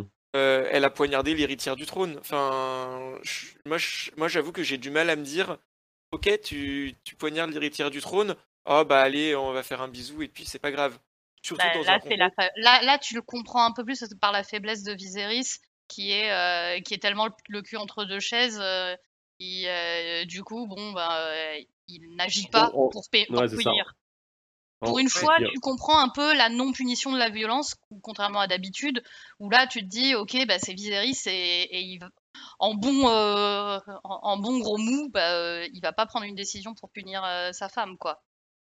Si, euh, Wiki l'ourson, c'est résolu, la Cersei contre Ned, c'est résolu par une baffe à un moment. Donc, je suis pas sûr que Viserys est capable de mettre une baffe à, à Alicent, ou alors elle va avoir les doigts qui vont rester sur la joue. c'est le problème. C'est pour ça. Mon Dieu. Mais euh, ouais, je sais pas. Je trouve que, enfin, ouais. Viserys, ok, il est faible et c'est sa femme et machin. Je trouve que les. Je sais pas, je- moi, pour moi, il n'y a pas que lui qui devrait, en fait, euh, dire. euh, C'est pas lui qui fait tourner toute la justice du royaume, tu vois. Enfin. C'est la reine, c'est la fille de la main. Il n'y a bah, que Viserys qui peut, là pour le coup, après- là, euh, là, il y a que Viserys qui peut dire à la Oui. reine, euh, euh, meuf, euh, tu vas trop loin et tu es puni. Genre, euh, Et puis, y a- ouais, et puis, et puis j'ai l'impression que Rhaenyra, elle a l'air dans ce moment-là d'avoir une position de dire bon ok je me suis fait couper mais arrêtons là les frais quand même et du coup euh, je pense que Viserys ça lui va très bien tu vois donc euh, si- elle, elle va pas aller demander Si- justice. Voilà, Du coup, si, si Rhaenyra avait émis un souhait ou quoi que ce soit, il aurait été bien embêté parce qu'il aurait fallu qu'il trouve une pirouette. Mais là, pour le coup, comme Rhaenyra se tait, il en profite. Du coup, Vraiment les meilleurs personnages réunis, heureusement qu'elle est là. hein. Ah, Alicent qui aurait fait ça. Mais euh, comme c'était souligné dans le, dans le chat, euh, ça pose effectivement la question de la représentation d'une femme euh, calme contre une femme en colère et voir comment on a tendance à, déplacer notre, notre curseur de- d'empathie en fait par rapport au comportement des gens.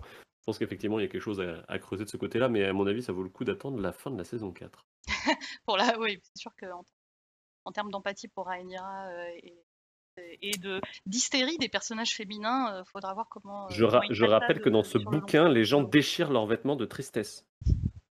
Moi, j'attends de voir si ça, ça va être porté à l'écran. Après, euh, après c'est vrai qu'il y, y a beaucoup à dire de la réaction de l'internet mondial euh, sur l'hystérique euh, Alicent, qui s'en prend quand Mm. même vraiment, vraiment, vraiment plein la gueule pour ce, cet acte d'hystérie et de folie qu'on ne pardonne pas à un personnage féminin comme on le pardonnerait à un homme, un, un personnage masculin qu'on attend. euh, Enfin, un, homme qui va à la, en fait. à- un homme qui va à la violence pour défendre euh, pour défendre son, son fils. On n'a pas on n'a pas cette vision de, de l'hystérique, de la folle, folle furieuse Moi, pour moi, on aurait eu la même scène avec un homme, euh, on lui aurait pas dit ah euh, c'est pas grave, il a le droit. Enfin, honnêtement, euh, je, Mais on dit pas ah c'est pas grave, il a, elle a le droit. On- mais euh, enfin il y a vraiment des réactions hyper violentes en mode euh, ah là là euh, c'est vraiment une euh, c'est vraiment une une nana hystérique voilà comme, ouais. toutes ces- comme comme toutes ces bonnes femmes et c'est enfin, c'est J'ai- là où tu, voir- tu- je- tu je- passes un peu un stade un, stade où un- acte de violence commis euh, par, euh, par un homme dans, dans un moment de colère n'est pas perçu par le spectateur de la même manière qu'un acte de violence euh, Mm. commis par une, par une femme en colère. Ouais, ouais, mais tu vois, Cricri, je sais pas, Cricri, ce qu'il a fait au mariage, pas... enfin moi, encore une fois, je vais, je vais pas voir les réactions, donc en fait, peut-être que je suis complètement à côté de la plaque et que euh, les réactions euh, des, des gens sur Internet sont pas du tout ce, ce- celles que moi j'ai instinctivement, donc fort possible et qui m'arrangerait bien. Mais euh, tu vois, Cricri, j'ai pas eu l'impression, enfin moi, j'ai pas ressenti euh, une plus grande, euh, un plus grand pardon pour Cricri et son pétage de câble euh, parce que c'était un homme que là pour Alicent et son pétage de câble quoi. Ouais, après Kristen Cole, il y a, un prob- il y a- une, grosse différence avec cette scène-là, c'est la, la mise en scène justement, qui, qui fait que ça Moi, je sais a ce passage-là, avec Kristen Cole, je l'ai. Je l'ai. J'étais. Oui, qu'est-ce qui se passe, quoi, tu vois. Donc, du coup, ça me. Pas aussi clair et net que de ce côté-là, je trouve. C'est pas, pas vraiment le même genre de réaction. Enfin, c'est pas vraiment le même genre de choses, je trouve. Et tu vois, euh, peut-être euh, rien qu'en disant ça, euh, c'est peut-être ma perception qui est un peu biaisée, pour le coup. Puis là, tu vois, Mm. c'est vraiment, enfin, faut mettre une réaction là d'une, donc d'une mère qui, euh, qui, euh, qui, a une réaction violente après qu'on ait, qu'on ait euh, tapé sur, ce- sur, sur son enfant. Est-ce que un père qui aurait eu une réaction pour en coller une à, à, au, au père de, de, de celui qui a, qui a ta- qui a tabassé ses gosses, est-ce qu'on le, enfin, tu vois, c'est, c'est pas Kristen, il a un truc, il, fracasse un, innocent complet qui a rien demandé à personne. Là, tu, euh, euh, tu vois, c'est encore deux, euh, deux espèces de réactions à la violence différentes. Et je pense vraiment qu'il y a, cette espèce de haine de Alicent, ah, cette sale hystérique, machin. Vous voyez, c'est vraiment une bonne femme qui peut pas se tenir. Ben, je, ben, je pense vraiment qu'il y a quand même des mécanismes de sexisme intériorisé qui, sont à l'œuvre. hein. Et même chez moi, enfin, tu vois, moi, on est tous, on a tous nos, euh, nos, nos, propres réactions qui sont totalement intégrées à, tous. Et il faut, euh, faut les déconstruire euh, pour, pour se rendre compte que, non, je, je devrais pas penser ça, en fait. Il faut se poser la question, quoi. Et il y a des gens, clairement, ils ne se sont pas posé la question et, et ils y vont. vra- Tu vas sur Twitter, c'est assez violent, quoi. Je vais pas sur Twitter. Vaut mieux. On, termine- on- on conclura là-dessus, du coup. Euh, et du coup, on va attaquer nos fameux moments mif-mouf. Euh, Bon, bah. Je pense euh, le moment, je pense que ça, c'est le truc qui a été créé par tous, hein, c'est euh, la fameuse nuit américaine. Ouais, bah. Moi, chez, moi, chez moi, c'était la bouillasse. hein. Euh, Je vais pas, je vais pas me cacher très longtemps. Du coup, j'ai vraiment essayé et sur, euh, j'avais le vidéoprojecteur et euh, sur un écran. Et dans les deux cas, c'était la bouillasse. Et quand c'était pas la bouillasse, ça ressemblait quand même à une nuit américaine façon OSS 117. C'est-à-dire, ah, tout ça a été filmé de jour. En plus, les lumières, tu vois très bien ce que c'est. C'est tourné sur la plage en pleine, euh, en plein hiver. Donc, c'est vraiment de la lumière rasante qui vient leur taper dans la tronche. À aucun moment, tu peux croire que c'est la lune, quoi. C'est pas possible. Et je trouve que Ouais, c'est c'est assez laid et il y a des moments où je voyais rien et ça m'a ça ça m'a un peu saoulé, tu vois? Pour le coup, heu, en être revenu là, heu, alors que sur les 6 épis les 6 premiers épisodes, ça se démerdait pas si mal. Sais pas ce qui s'est passé. Je je comprends pas parce qu'autant sur la longue nuit, heu et après je me suis demandé aussi si si c'était pas comme la longue nuit, c'est-à-dire que le traitement de la nuit servait de cache-misère même pour, pour mais je pense qu'ils en sont plus là puisque le dragon, on l'a vu de jour et tout. Mais, non, je sais pas, je trouve ça, je trouve ça un peu chelou. Je, je comprends pas ce qu'il a dans la tête, euh, Miguel Sapochnik. Écoute, C'est- il sera plus là en saison 2. Non, mais bon, euh, après, c'est Peut-être. bizarre parce que tu vois, c'est- les, les scènes qui étaient sombres dans l'épisode 1, c'est quand même lui à la réal aussi, tu vois. Elles étaient pas sombres à ce point, tu vois. Et je sais pas ce qui se passe dans cet épisode. À un moment, on voit le soleil qui passe derrière le château et après, c'est fini, quoi. Euh, Qu'est-ce qui se passe à la marque? Les gens, ils vivent dans le noir la moitié de l'année. Bah, Enfin, moi, tu Moi, m'avais prévenu avant, du coup, j'avais, j'ai regardé l'épisode dans le noir complet sur ma grande télé, donc euh, j'ai quand même vu des choses. Hein, euh, c'était pas... Et genre, typiquement, la scène de Vagar, je l'ai trouvée très très belle. Après, les, les scènes de nuit américaine, pour le coup, je les ai trouvées vraiment dégueulasses. Je trouvais que ça se voyait, quoi. Ça se, voit, ça, ça, ça se voyait que c'était pas filmé de nuit, en fait. Ça se voyait que t'étais euh, que t'étais Ouais, filmé de jour ça, et, euh, et que et- t'avais rajouté des fils dessus. Et euh, ça, c'est dégueulasse, quoi. Mais surtout que c'est des images où on, trouvait ça déjà douteux en fait, parce que ça fait les images de Rhaenyra et, et Daemon sur la plage, on les a depuis les premières bandes annonces et elles étaient déjà un peu caca euh, à cette époque-là. C'était pas tout à fait les mêmes filtres, on était plus sur un espèce de violet, euh, bah tiens un peu comme notre arrière-plan pour le coup, un bleu un peu violacé. Et, euh, et ça a changé depuis, donc je pense que ce machin il est passé en post-prod des tas de fois et et en fait, ils ont tourné deux jours et ils auraient pas dû, et, ils ont fait ce qu'ils ont pu, mais que c'était pas bien, quoi. Ça me fait cet effet-là, en fait. euh. Mais c'est vrai que c'était d'autant plus bizarre que euh, moi, je, moi je voyais quand même euh, plutôt pas trop mal parce que pareil j'avais fermé tous mes stores, toutes mes lumières et du coup on, on voyait, on voyait ce qui se passait.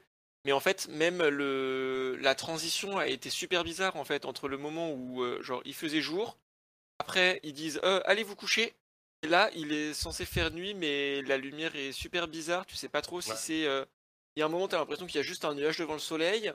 Après, tu dis ah, ça doit être la nuit. Après, enfin. Même d'un point de vue. euh, Ouais, même quand tu voyais euh, ce qui se passait à l'écran, je trouvais que ça faisait juste un peu bizarre parce que tu- c'était un peu soudain et en même temps pas complet quoi. C'est tout d'un coup il fait nuit, mais c'est une espèce de fausse nuit. Un peu ouais. Ouais, d'un- d'un- je sais pas, d'un coup, tu sais, ils sont, ils sont dans des latitudes, tu sais, beaucoup plus au nord, et du coup, c'est la, Ouais, c'est c'est la, nuit qui tombe de- d'un coup, quoi. Alors, c'est la nuit qui tombe d'un coup, ouais, je sais pas. C'est, ouais, c'est, c'est un peu étrange. La gestion de, de, de- c'est con parce que en plus dans un huis clos, c'est super important de bien gérer sa chronologie, justement, je trouve, euh, parce que ça se passe en 24 heures, quoi, finalement. Même pas 12 peut-être. Et du coup, euh, du coup, c'est un peu chelou, ouais, c'est, c'est un peu étrange. Et à la fois, je pense que ça fait partie des trucs qui ont dû être tournés en premier, parce que je crois que les mentions de tournage au, au, au Mont Saint-Michel euh, en Cornouailles, là, c'était, c'était des- les premiers trucs qu'on a, dont on a entendu parler, je crois. C'est Donc je- les premiers leaks. ouais. Ouais, du coup, euh, je sais pas, je me dis c'est peut-être euh, pas une peut-être erreur de débutant, parce qu'à 20, mi- à 20 millions par épisode, c'est pas une erreur de débutant normalement, mais bon. Peut-être aussi qu'ils ont changé d'avis hein, et qu'ils se sont dit, Ouais, c'est euh, ça. peut-être au début ils voulaient faire ces scènes-là de jour et finalement bah, ils, ont- ils, les ont, ils se sont rendus compte que ah ouais mais en fait dans le scénario ça passait mieux si c'était la nuit et euh, ils les ont redé- rebasculés puis après bon bah derrière ils vont dire que c'est du choix artistique mais bon. Putain. Enfin, Enfin, voilà. Du coup, ça Bah, rendait le truc mif mouf. Je pense, je pense que j'ai pas bien apprécié, tu vois, ce qui se passait avec euh, Da- Daemon et Rhaenyra à ce moment-là, parce qu'ils étaient comme ça, tu vois, donc du coup, bon. Un peu dommage. alors sinon autre scène mif mouf on m'a dit Ah, le début de c'était toi je crois ouais. C'était le Ça début. c'était moi. Ouais. En fait, c'est j'ai dit le début, mais en fait un peu tout, toute cette scène des obsèques. Euh, j'ai trouvé ça, j'ai trouvé qu'il y avait plusieurs passages en fait un peu bizarres au milieu d'un truc qui au début te met une- en fait je trouvais qu'au tout début tu as une ambiance qui est assez bien mise de euh, on est triste et euh, c'est assez beau l'endroit etc la, mise en scène machin. Et même après pendant euh, l'espèce de, cocktail euh, dînatoire euh, post euh, post obsèque machin j'ai trouvé qu'en fait il y avait plein de scènes plein de passages euh, un peu bizarres. Alors je me les suis notés parce que au premier visionnage j'avais retenu que j'avais trouvé des trucs bizarres évidemment j'avais tout oublié Bon, il y a le rire de Daemon dedans, non? Il y a le rire bizarre. Ah, alors, il y a- de- Dans les plus évidents. Le rire de Damon pendant le discours qui Alors que moi, ça, j'ai trouvé ça assez. ah, Parce que, en fait, bon, Moi, déjà, ça m'a fait rire. hein, Moi, ça m'a fait marrer coup, et euh, surtout, j'ai trou- je, je- en fait, je, je m'y suis un peu vue, moi. Tu sais, euh, de temps en temps, t'es là, t'es un peu gêné, tu sais pas. enfin, Le mec, il, le mec, il sait plus où se mettre. En, fait, en plus, il est à l'enterrement de sa femme, il sait, il est et, euh, et, et genre t'as l'autre mec là qui est en train de, qui est en train de, tra- de, de tracher la, la légitimité de Rhaenyra et, tout. Et genre, euh, c'est un peu du rire nerveux, quoi. C'est genre, euh, c'est c'est pas, c'est pas un rire franc et, euh, et euh, genre, ah, ah, c'est super drôle. Je pense que c'est vraiment du euh, les nerfs et euh, le, mais qu'est-ce qui se passe quoi? Où je suis? Enfin, Je suis à l'enterrement de ma femme. Il y a ce type-là là qui est en train. enfin, vraiment. Donc moi, je, moi, je l'ai pris comme ça. J'ai trouvé que c'était assez. assez enfin moi j'ai en fait j'ai vu qu'il y a plein de gens qui disent qui, qui disent non mais c'est n'importe quoi des bonnes pendant le, le- pendant le- l'enterrement alors que moi vraiment c'était euh, enfin je sais pas moi je m'y suis vue en fait moi je me suis hyper awkward hein, pendant ce genre de euh, de- de- Mm. d'événements après- sociaux je sais pas après- où me mettre je après- sais pas, après- c'est- c'est Il y a, super il y a quelqu'un qui souligne dans les commentaires que, et qui a pas tort que c'est en haut valérien en plus, donc la moitié des gens comprennent rien. C'est un peu comme si tu allais à un enterrement en latin. Bon, euh, pour le coup, il comprend Damon, mais bon. Ouais, bah oui, Damon comprend. En fait, moi, ce que j'ai pas compris, c'est que même si à la limite tu peux, tu peux te dire, ok, euh, rire nerveux ou je sais pas quoi, en fait, j'ai pas, j'ai pas compris, même d'un point de vue euh, plus euh, général, à, quoi ça servait, en fait, euh, à part à nous montrer un Daemon encore plus, je sais pas, à côté de la plaque socialement. Enfin, j'ai j'ai pas compris, en fait, le, le, but de cette interaction, même si elle peut être logique, en fait. Je trouve que. Je sais pas, moi, j'avoue que ça, c'était le, le- premier moment où je me suis dit, tiens, c'est c'est un peu bizarre cette interaction. Euh, Après, il y a eu le moment où t'as, j'ai trouvé que Corlys se vénère euh, d'un coup ultra violemment contre Karl au milieu de la foule. Pareil, je trouve Ah ça ouais. ouais j'ai un peu bizarre aussi ouais. Euh, tout d'un coup, il pète un câble, euh, il devient ultra, euh, ultra vulgaire. Enfin, il coupe entre deux meufs qui sont en train de se discuter. Il va, il va engueuler devant tout le monde le, le, pauvre Karl qui a rien fait, en plus en attirant complètement l'attention sur un truc qui devrait avoir intérêt à pas attirer l'attention dessus ça, pareil, j'ai trouvé que c'était c'était mal mal introduit, que ça sortait un peu nulle part. Moi, ça pareil. J'ai aussi mis ça sur le compte de, euh, bah, il est en train d'enterrer sa fille, quoi. Et pareil, euh, le mec, il sait plus. Euh, du coup, il a des réactions un peu cheloues. De, en fait, j'ai trouvé que vraiment, ce, on, on, nous ressort, on nous sortait une une ambiance que j'ai trouvé très réelle, en fait, très très humaine, où en fait, les gens, ils ils réagissent pas bien et, et ils font pas ce qu'on attend ce qu'ils feraient d'eux, à savoir juste être tristes. En fait, ils sont euh, ils, ont des coups de sang parce que parce qu'ils se contrôlent moins bien, euh, ils ont des rires nerveux, ils sont ils savent, plus trop bien où se mettre. Enfin, as vraiment, enfin, moi, y a, ça, pour moi, ça soulignait un peu tout ce côté awkward, quoi. Et, et j'ai trouvé que c'était Enfin, je, je, sais pas, je sais, je sais pas, moi peut-être que j'ai une famille de merde, mais en tout cas, euh, chez moi c'est au quart aussi, hein, donc euh, du coup je m'y suis vraiment retrouvée quoi. Ouais. Je sais pas, moi j'aime pas, euh, j'aime pas les interactions sociales, donc du coup là j'ai trouvé, ça, j'ai trouvé que c'était voilà une succession de, de, passages bizarres qui moi m'ont, donc je continue.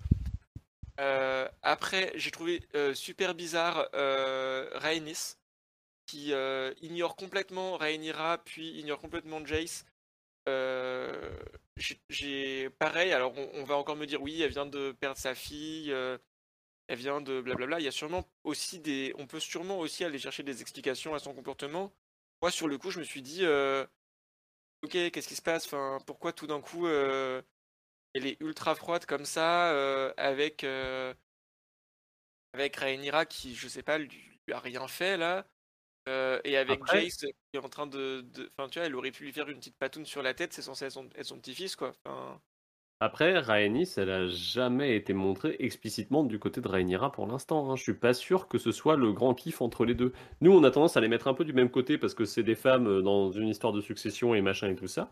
Mais j'ai l'impression que ce que eux ont construit, et je me suis, pour, pour autant que je me souvienne, euh, l'épisode 2 présentait un dialogue entre les deux euh, où tu comprenais que euh, bah, elle était pas Rhaenys, Rhaenyra, c'était pas si évident que ça en fait dans leur euh, dans leur manière de concevoir le monde quoi. Oui, je suis d'accord qu'on ne les a jamais présentés comme proches, mais dans, dans, dans ce contexte-là, j'ai trouvé ça bizarre que elle soit aussi froide en fait. Et, elle, le dit un peu après avec le, le dialogue de, avec Corlys c'est pas ses petits-fils, quoi. Elle, elle, elle, les reconnaît pas comme ses gosses, c'est comme des, enfin, c'est pas ses petits-fils, c'est ses petites-filles, c'est Bella et, et Raena. C'est elle qui, c'est elle qui doit euh, hériter de, de, de, la marque à ses yeux. Elle, euh, Rhaenyra, c'est juste la, la, meuf qui a fait des bâtards à son, euh, à, à, son fils. Et en plus, elle voulait déjà pas du mariage avec Rhaenyra de base. elle voit bien que, que, que c'est mettre, euh, que c'est mettre son, fils, euh, son fils euh, dans la, dans la lumière et, et dans, dans un danger permanent, elle, est, va lui donner bien bien raison. Et du coup, elle, elle a jamais voulu du mariage avec Rhaenyra, puis maintenant on lui, on lui fourre des, on lui fourre des bâtards. c'est pas, c'est Ouais, bah, moi je sais pas. Du coup, j'ai quand même pas aimé. Enfin, j'ai trouvé que je sais pas, par exemple, le petit Jace qui est en train d'aller voir ses cousines en mode Ah, on est triste, euh, il, tu vois, il lui a rien fait à Rhaenys. Enfin, j'ai. Voilà. C'était encore un moment bizarre, quoi, j'ai trouvé. Après, j'ai trouvé que c'était super bizarre. J'ai pas compris ce qu'on voulait nous montrer, en fait. Quant à la scène où t'as Rhaenyra qui observe de loin Daemon et Viserys en train de parler, et t'as un espèce de plan sur Rhaenyra qui regarde à travers la foule, comme si là, c'est un moment où j'ai plus eu l'impression qu'on essayait de me faire comprendre quelque chose et que je comprenais pas. Genre, euh, ok, euh, pourquoi elle, fixe comme ça euh, les deux qui discutent J'ai trouvé ça maladroit aussi. après, j'ai trouvé ça super maladroit le moment où tout d'un coup elle va voir ses gosses, elle leur dit Allez maintenant au lit. Là, comme si elle trouvait qu'elle avait peur qu'il se passe quelque chose subitement. Enfin, je trouvais que ça c'était mal amené aussi. Et après, le dernier truc que j'ai noté en, truc que je trouvais qui sortait de nulle part, c'est Otto qui décide de mettre des coups de pied à Aegon. Et là, j'étais vraiment genre, euh, mais que, se passe-t-il tout d'un coup? Enfin, j'ai trouvé que ça, pareil, ça sort de nulle part, quoi. Euh, Ouais, mais c'était tellement jouissif. Oui, il y a Après- un côté jouissif, mais en même temps, qui, qui fait ça? Enfin, je sais pas, j'ai trouvé ça super bizarre de la part de Otto d'aller euh, foutre des coups de pied au... à son petit-fils. Enfin, C'est surtout en public en plus, quoi. Ouais, genre trop chelou. Enfin, et du coup, voilà, moi, tout, tout, toutes ces, tous ces petits passages ont fait que j'ai passé mon temps sur toute cette première scène à rentrer, sortir, rentrer, sortir, et à me dire, mais. Il y a des passages, euh, ouais, ça m'a fait bizarre un peu sur, tout- toute la longueur, quoi. C'était entrecoupé de scènes que j'ai trouvées très mignonnes. Mais euh, du coup, voilà, j'étais un peu euh, en. Bah, en mif-mouf. Du coup, c'est un des moments que j'ai beaucoup aimé dans l'épisode. euh. Peut-être la suite, je l'attendais plus, tu vois. Mais euh, du coup, comme euh, je, je sais pas, je, crois que j'ai beaucoup aimé la, la mort de Laena dans dans l'épisode d'avant. Ça m'avait vraiment touché en termes d'émotion. Et là, du coup, comme on était dans la continuité de ça, je t'avoue, je me suis pas posé toutes les questions que toi tu t'es posées. Du coup, je me suis vraiment laissé entraîner dans le truc et et, euh, Ouais, et alors que moi, ça m'a ouais. un peu ressorti à chaque fois, quoi. La moitié des gens sont bourrés à ses funérailles. Oui aussi, sans doute. Mais euh, une chose Bah, qui est sûre, c'est que surtout Egon. ouais. Après, ce qu'on peut noter, c'est les. C'est marrant. Je n'avais pas trop fait attention non plus, mais tous les tous les parties du verre sont en verre, quoi, à des funérailles. Mais euh, du coup, ça se voit bien sur la photo là, pour le coup. Mm. Ah, on n'a plus Nympha. Enfin, moi, je n'entends plus. Bah, elle parle pas, si. Ah, Nympha, on Bien t'entend sûr. plus, dit le chat. Qu'est-ce qui se passe? Bah, on va, y- on va meubler pendant qu'on a perdu Nympha. C'est con parce que la prochaine, euh, la prochaine scène, c'est euh, elle, non? C'est c'est quoi déjà la prochaine scène? Ouais, ça, du coup, si tu veux, Ah, je peux combler. Ça y est, ah, Ça y on est. a récupéré Nympha, c'est bon. ouais, désolé. Je crois que c'est qu'il y a un faux contact avec ma prise USB. Et du coup, euh, vous avez perdu mon micro. Désolé. D'accord. Euh, hop, j'essaye de ne plus du tout, du tout, du tout bouger. Ne bouge pas. Hop. Pas Et du coup, euh, je pense qu'on peut passer à la prochaine scène euh, parce que je sais plus ce que j'allais dire. Ah si, je voulais dire quand même qu'il y avait un truc, euh, qu'il y avait un truc intéressant sur le chat où on, où on nous a par- où on reparlait de Rhaenys euh, en Mhm. disant que son attitude rappelait un peu celle de Kathleen vis-à-vis de John. Euh, Ouais, c'est pas faux. Et c'est Ouais, vrai que moi, bah, j'aimais pas ça de la part de. Kathleen non plus, d'ailleurs. Et voilà. Et moi, je pense qu'effectivement, il y a, il y a un peu ces échos-là. Et, et c'est vrai que c'est ce même genre de personnage très euh, droit. Et... Mais euh, de... ouais, ça, ça fait. Moi, je... c'est ce que je disais déjà, je crois, dans le, dans le précédent épisode où j'avais où j'avais twitché, ça devait être le 2, du coup, où on voyait beaucoup Corlys et Rhaenys. Je trouvais qu'ils avaient un peu une attitude de Ned et Kat, tu vois, déjà à ce moment-là, donc ça renforce ce parallèle aussi, quoi. Euh, après, bah, la scène suivante, du coup, c'était euh, la fameuse scène de la fausse mort de Nord.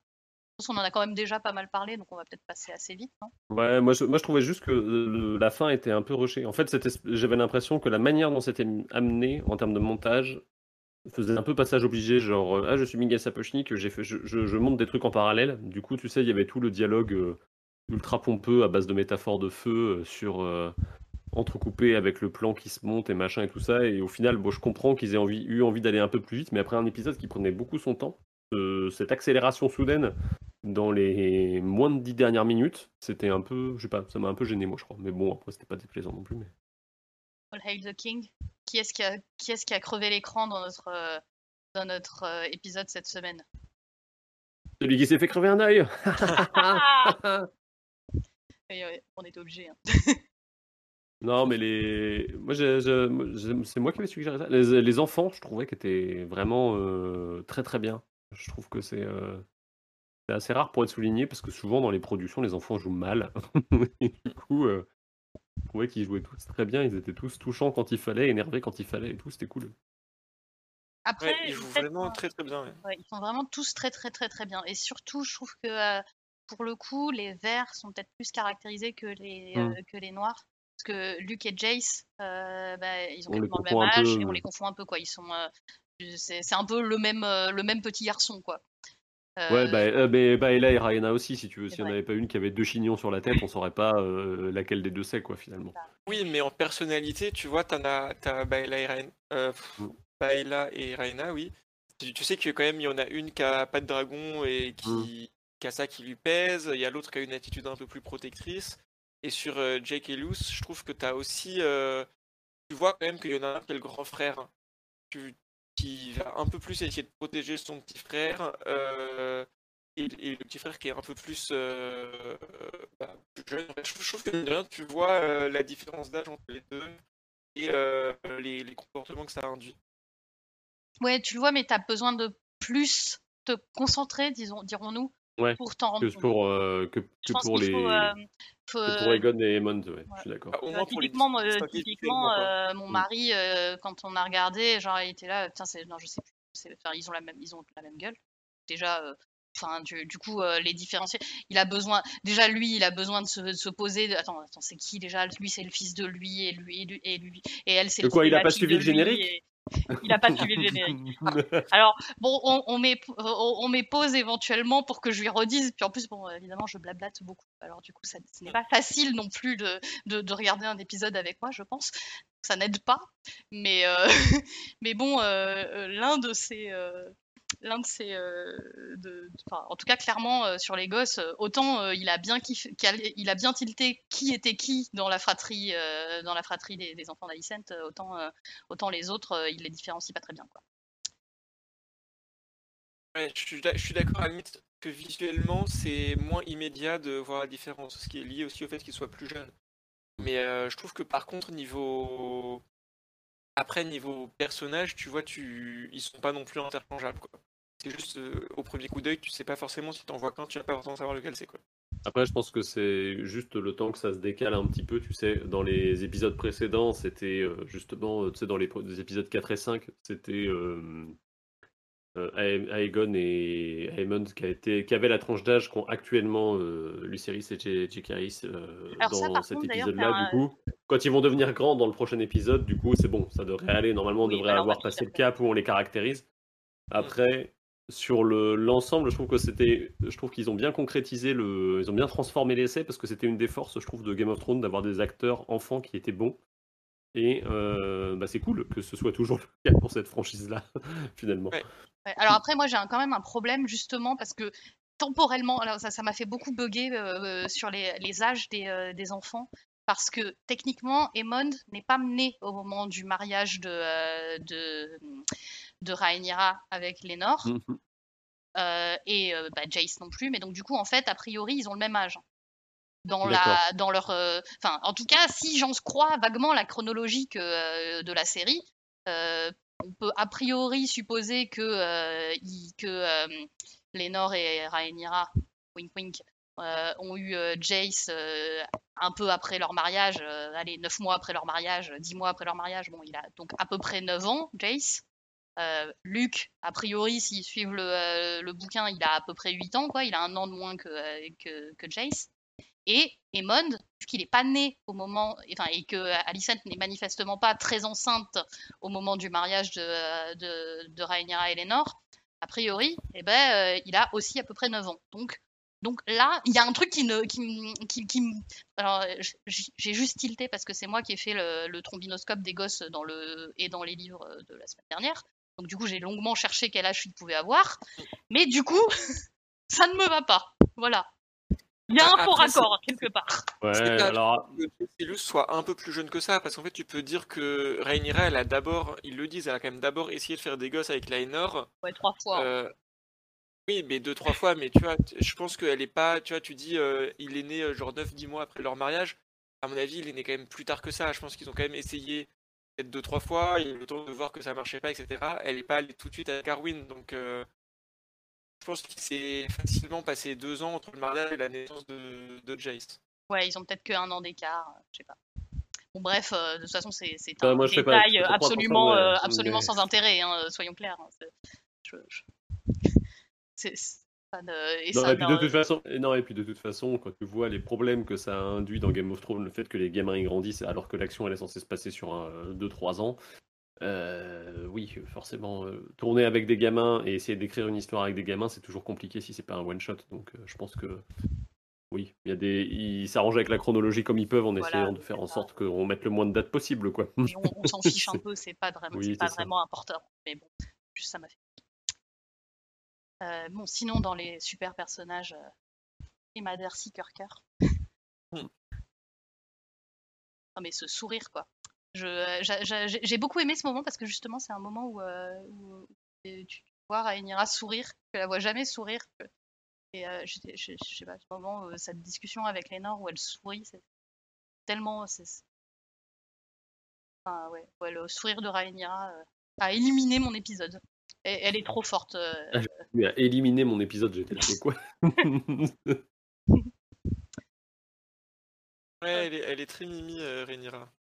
Alors que Alicent. Bah si, il faut quand même mentionner l'actrice quand même. Euh, euh, à Ah moment, non, elle crève l'écran, coup. quoi. Contre, ouais. elle, elle, elle- elle- elle a un talent. Olivia aussi, quoi. Cook, elle est quand même exceptionnelle. Elle joue tellement bien manière- cette, euh, la, la, la, la- la pétasse frustrée. De manière générale, je trouve qu'ils ont, ils ont quand même, quand même peu de choses où ils ont fait fausse route en termes de casting. euh, c'est, euh, il y, a, quand même un 75-80%, on est sur du bon quoi. Ils sont formidables, quoi. Paddy Considine, euh, le, le- pour. euh, Ah oui, c'était vraiment juste pour qu'on parle de lui quoi. Il ah non, mais euh, il est formidable, quoi. Mais moi, mais c'est- non, mais enfin, moi, il me fait complètement vo- revoir Viserys sous un autre angle. Il- je trouve qu'il il a, il a une présence. Il est formidable, cet acteur. hein. Donnez-lui un Emmy, quoi. C'est, il est, il est génial, quoi. Enfin bon, mais bref, tout le casting est formidable, quoi. Ouais. On dit sur le chat, ce qu'il reste de lui est formidable. Ouais, Ça va. Il, a, pas- il a une, parce que- il a une maladie où il, qui, qui mange sa, qui mange sa chair. C'est pas sa faute. Si les mestres savaient le Ouais. soigner, hein, voilà, tout ça c'est la faute des mestres. Vous savez, vous savez, c'est un film. hein. Les gens, ils partent pas vraiment des bouts quand ils jouent dans des films. Ah là là. Et du coup, euh, les gros losers de l'épisode? oh bah euh, très vite, hein. Ah bah voilà. Mais, mais lui, je sais pas finalement si c'est pas son écriture qui me dérange le plus, plus que l'acteur en lui-même. Parce que son acteur, ce qu'ils font euh, avec Damon, j'arrive pas à comprendre. Juste, je... Le mec est capable de tuer sa femme dans deux épisodes plus tôt. Après, il a été pas très malheureux de la mort de sa nouvelle femme. Là, il va ken direct. Enfin, je sais pas. Si, je sais pas exactement qu'est-ce qu'ils essaient de faire. J'arrive pas à comprendre en fait. Je, je comprenais un peu au début et maintenant j'ai l'impression d'être complètement largué sur Damon. Ouais, mais je suis un peu Mm, pareil. il est peut-être un peu indifférent à, à ce, qu'il- se passe. En fait, je j'arrive pas à comprendre ce qui l'a déçu dans la vie, parce que c'est quelqu'un qui a l'air d'avoir beaucoup de frustration quand même. J'arrive pas à saisir qu'est-ce qui l'a vraiment déçu au point de justifier ses actes qui, les actes qui suivent en fait. C'est quelque chose que j'ai du mal en fait. Euh, euh, tu vois, quand euh, on parlait de Kristen Cole dans, à la fin de l'épisode 5, moi il y a un truc dans l'épisode 5 qui m'a choqué dans la transition au 5-6. Le mec il dit quand même si j'ai envie je pourrais aller réclamer la roche aux runes et puis finalement il y va pas tu vois. Donc du coup ah, c'est quand même méga... euh, je sais pas, alors je pense qu'ils essaient d'en faire un espèce de chien fou, un peu imprévisible, et du coup, euh, tu vois, ouais, genre c'est le trickster du truc, quoi, mais, mais, mais sais pas, c'est, c'est, c'est amené bizarrement. J'aime pas trop l'écriture. Ouais, Après, après, il est un peu perdu dans sa vie. euh, Pour moi, quand tu avais ces scènes, euh, ces scènes dans l'épisode 6 avec Laena, où il disait euh, Ah, on pourrait rester à Porto si, si, au Mm. moins ils veulent de nous. pour moi, c'est un peu ça qui montre. En fait, je pense que Damon, il a, il a envie de, de se sentir apprécié et d'avoir l'impression qu'on veut de lui. Euh, et c'est peut-être ça euh, qui fait que, qui fait que sa relation avec Rhaenyra marche bien aussi. C'est que c'est quelqu'un qui l'apprécie vraiment et dont l'appréciation est réciproque. Et je pense Et que c'est ça coup- qui manque dans le reste de, de sa vie. Mais il a l'air, il a pas l'air, il avait pas l'air heureux dans, tu vois, à Pantos. Il avait pas l'air particulièrement heureux. Il avait l'air un peu euh, blasé de sa vie, quoi. Ouais, non, je pense aussi. Mais euh, tu vois, typique, là sur le chat, on dit mais il veut le trône. Moi, je pense pas non, moi le je pense trône. pas, Moi, sinon je il pense aurait. qu'il veut, il veut de la reconnaissance. Il veut, euh, il veut qu'on, euh, il veut. et Je suis même pas sûre qu'il veuille qu'on l'aime, mais je pense qu'il veut, euh, il veut que son frère euh, le respecte et, euh, et, et lui fasse confiance. Et euh, Il je pense qu'il a, je pense qu'il a de l'admiration pour son frère et je veux que, et qu'il veut que son frère l'admire. Et, euh, et ça, il s'est complètement chié là-dessus euh, dans toute sa vie. Et du coup, euh, du coup, je pense que c'est aussi ça qui, qui ne va pas dans sa vie au moment de Pentos, parce qu'en fait, il a réussi quand même à se faire exiler par, euh, par, euh, par son frère. Et, et ce qu'il veut lui c'est être c'est être respecté dans sa famille quoi. Donc je sais pas, je J'attends vraiment de voir comment ils vont construire la suite de son personnage. J'ai l'impression qu'ils en ont fait un espèce de type qui se lasse de tout.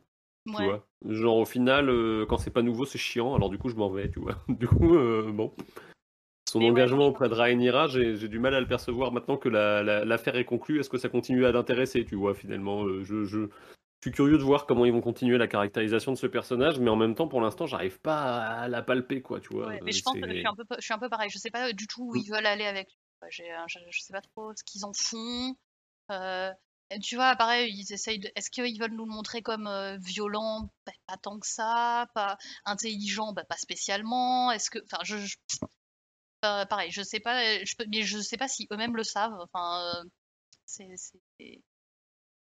Après, euh, Matt Smith en soi, j'ai l'impression qu'il fait un peu qu'on lui demande avec ce qu'on lui donne. Donc, après, moi, ça me dérange. Je sais que je fais pas partie des gens, contrairement à d'autres comme Yun que ça dérange de voir Matt Smith dans ce rôle-là. Mais...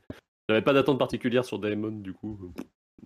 Moi, j'aime bien Daemon. Donc, donc t'aimes pas Matt Smith du coup J'aime bien, j'aime bien, Matt Smith, j'aime bien Daemon, euh, j'aime bien Daemon dans les livres et j'aime bien Daemon dans la série aussi. Mm. Euh, mais du coup, je me dis que peut-être j'ai un, léger manque d'objectivité, euh, un peu comme quand Yoda continue à aimer Cricri, quoi. c'est un peu ça.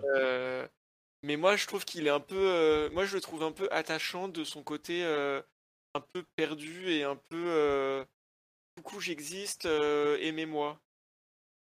Mais je le trouve pas. C'est pas que je le trouve pas attachant, c'est juste que j'ai du mal à comprendre qu'est-ce qu'ils essaient de faire avec quoi. Mais euh, après, euh, c'est ça va probablement se résoudre d'ici euh, la fin de, la saison, je pense. Hein. Alors sinon, Yoda nous dit qu'elle est totalement impartiale. Attention. Hein. je pense que ça peut être, ça. peut être la, transition. C'était. ah bah voilà, parfait. Alors, il a pris un peu, non?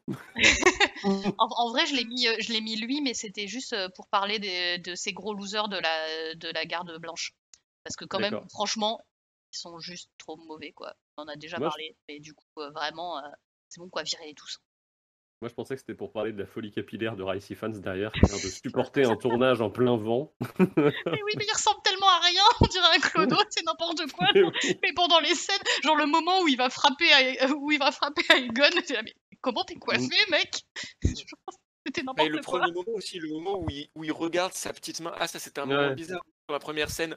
On est là, première scène, et là, euh, Otto qui se mate euh, son petit pins là, il a. Oh, mais ça, j'ai trouvé ça trop, trop bizarre parce que c'était un des plans qu'on avait eu dans la bande-annonce, tu sais, avec l'espèce de plan de la main euh, de. Ça, ça devait être successif avec le plan de la main sur le trône, tu sais, ou de la main sur une épée ou un truc dans ce style-là. Et j'ai trouvé ça trop bizarre que ces plans-là, euh, vu que le reste de la cinématographie, le reste du, de la manière dont c'est fait, c'est quand même assez rarement des très gros plans sur des, des mains ou des choses comme ça méga chelou en fait. Mais puis à mon sens, c'est aussi peu de, c'est à peu près aussi nul que les pins, euh, que, les pins de, des, mecs qui suivent Laris euh, à Arenal, tu vois. C'est vraiment juste, hey, regardez les totos si vous aviez pas compris, euh, c'est voilà, c'est lui, ce visage, c'est la main du roi. Maintenant, allez oust. ouais. ouais. et Cricri quand même, on, on, peut quand même en parler parce que effectivement tous les gardes blancs sont un peu nazes, et moi, Cricri, il y a, y a un moment où j'ai un peu bugué. Euh, enfin, depuis quand il est devenu euh, juste euh, le chevalier de Alicent enfin... Bah, depuis qu'elle l'a sauvé de. Ah, depuis, un, depuis un épisode déjà. Hein, c'est, oui, mais je veux dire, que ça soit aussi assumé. Enfin, pour moi, après, peut-être que je suis à côté de la plaque, mais pour moi, la garde royale, il est garde royale. Il n'y a pas de. celui-là, c'est mon garde royal, celui-là, c'est le mien. Celui-là, c'est. il y avait, il y a quand même, il y avait, il y a, le garde du roi et il y a le, et, il y a le garde de la princesse. Hein. Tu vois, à la base, c'était le, le garde de, de Rhaenyra justement. C'était le. le... C'était, c'était va choisir ton garde, du coup. Euh... Donc oui, oui, non, si c'était euh... et euh, a priori, euh, c'est, pas a priori euh, que ce soit son que ce soit son garde, sachant que vraisemblablement c'est elle qui a fait en sorte qu'il ne soit pas exécuté pour avoir assassiné un innocent en plein mariage. Mm a priori, euh, ils ont un lien, un lien particulier, quoi. Oui, oui, non, mais je trouve ça logique qu'ils aient un lien particulier. Mais c'est vrai que ça m'a un peu choqué quand je pense que c'est le moment où, genre, euh, elle se tourne vers lui en mode euh, Eh bah, si le roi est pas d'accord, Cricri va arracher un œil aux enfants. Et j'étais genre, mais en fait, c'est c'est bah crédible ça, de se dire bah, Tiens, je vais demander à mon chevalier d'aller éborgner un gosse. Enfin. bah, en tout cas, il était sacrément content d'aller le faire, lui. Hein. Allez, vas-y, j'y vais, ouais Cersei, il aurait fait... Cersei, il aurait fait... Cersei, il aurait fait avec Jamie. Hein. Oui, mais. Et, on... voit, et on voit Cersei se balader avec Jamie tout le temps, tu vois. Alors qu'en soi, tu peux te dire, euh, si t'as un peu de jugeote et que tu euh, essayes de créer une espèce d'impartialité au sein de la garde royale, le Lord Commandant, il prend Jamie et il le met pas avec sa sœur, quoi, tu vois, par exemple. bon, bref, euh, Kristen et les gardes royales pour leur pour l'ensemble de leur œuvre, on peut quand même les, les, considérer comme un peu des gros losers. Bah, ils ont des grosses épaulières, mais pas grand chose dedans, quoi. Et sinon, euh, dernier loser de l'épisode, et là aussi, moi, c'est pareil, c'est ah je sais pas où ils veulent aller. alors, euh, si jamais. C'est un peu étrange, ouais. Euh, vraiment, qu'est-ce qu'ils font de, ce, de Laris Fort, quoi? Bah, c'est super bizarre. C'est très loupé, je trouve. Moi, je suis un peu triste parce que dans sa première intervention euh, j'avais beaucoup aimé. Je sais que c'était pas unanime euh, dans les réactions, mais moi, leur, conversation. Euh, dans le jardin, là? jardin, là. Moi, j'avais vraiment bien aimé. j'avais, j'avais trouvé ce dialogue très bien écrit. Alors, je sais qu'il y a des gens qui l'ont pas aimé, etc. Moi, j'ai trouvé ça très bien écrit, très, très intelligemment joué, genre comme il se plaçait et qui plaçait ses éléments et ses machins. Et par contre, depuis c'est devenu un gros lourdeau, quoi. Enfin, il a zéro subtilité, euh, il a zéro discrétion, il a plus trop de charisme. Euh, il est juste là, genre, hé, eh, moi je peux aller arracher un œil si tu veux. Eh, ton cri-cri, il a pas voulu, moi je le ferai, moi je le ferai. Enfin, je sais pas, je, trouve que. Ouais, ils en font un peu l'âme damnée de Alicent. Et euh, tu te demandes, enfin, je sais pas, je pense qu'ils en ont fait. Il y a quelqu'un qui avait soulevé ça sur le forum, euh, la possibilité de qu'il soit, très très amoureux. Ça me semblerait pas déconnant au vu de son comportement, notamment les jeux de regard dans, le, dans le, la, partie des obsèques. Après, euh, moi j'avais plutôt bien aimé sur l'épisode d'avant. Je sais que j'avais trouvé ça euh, assez chouette d'en faire un espèce de truc qui. Ah, bah, Alicent, maintenant elle se retrouve engagée avec ce mec-là qui est capable d'aller beaucoup plus loin qu'elle. Et je trouvais que c'était intéressant la relation que ça créait entre les deux personnages. Mais je trouve que sur cet épisode-là, ça s'est un peu déconstruit, du coup je comprends pas trop non plus. Je.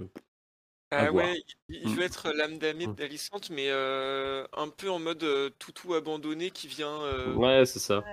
Il, se met lui-même en position d'infériorité je sais pas, ouais, c'est bizarre. Du coup, je sais pas, je, ouais, faut, il a un petit côté faut le voir porter, quoi, caricatural, quoi. Donc euh, pour l'instant, ça marche pas très bien, quoi. Enfin, euh, on n'a pas l'habitude sur euh, sur sur les sur la sur les bonnes parties de la série d'avoir des méchants super caricaturaux qui qui qui sont tout noirs et tout creepy. Normalement, ils sont construits on comprend d'où ils viennent, on comprend où ils vont, on, est surpris par eux. Et là, tu as un peu l'impression qu'ils te mettent un. Euh, ben, on nous dit euh, Grima langue de serpent sur le, sur le chat. Un peu ça, quoi. C'est vraiment le, méchant, euh, le méchant de série B, un peu. du coup, ça tombe un peu comme un cheveu sur la soupe, quoi. C'est bizarre. Bah après, je pense que malheureusement, c'est le, les. Je pense que les ellipses lui font du mal aussi, tu vois, pour le coup. Mais parce que tout ce qui est personnages principaux, on arrive à peu près à, à, les voir assez, en tout cas, interagir avec d'autres pour pouvoir les, les caractériser. Et là, Laris, il lui manque du off peut-être aussi pour qu'on comprenne mieux.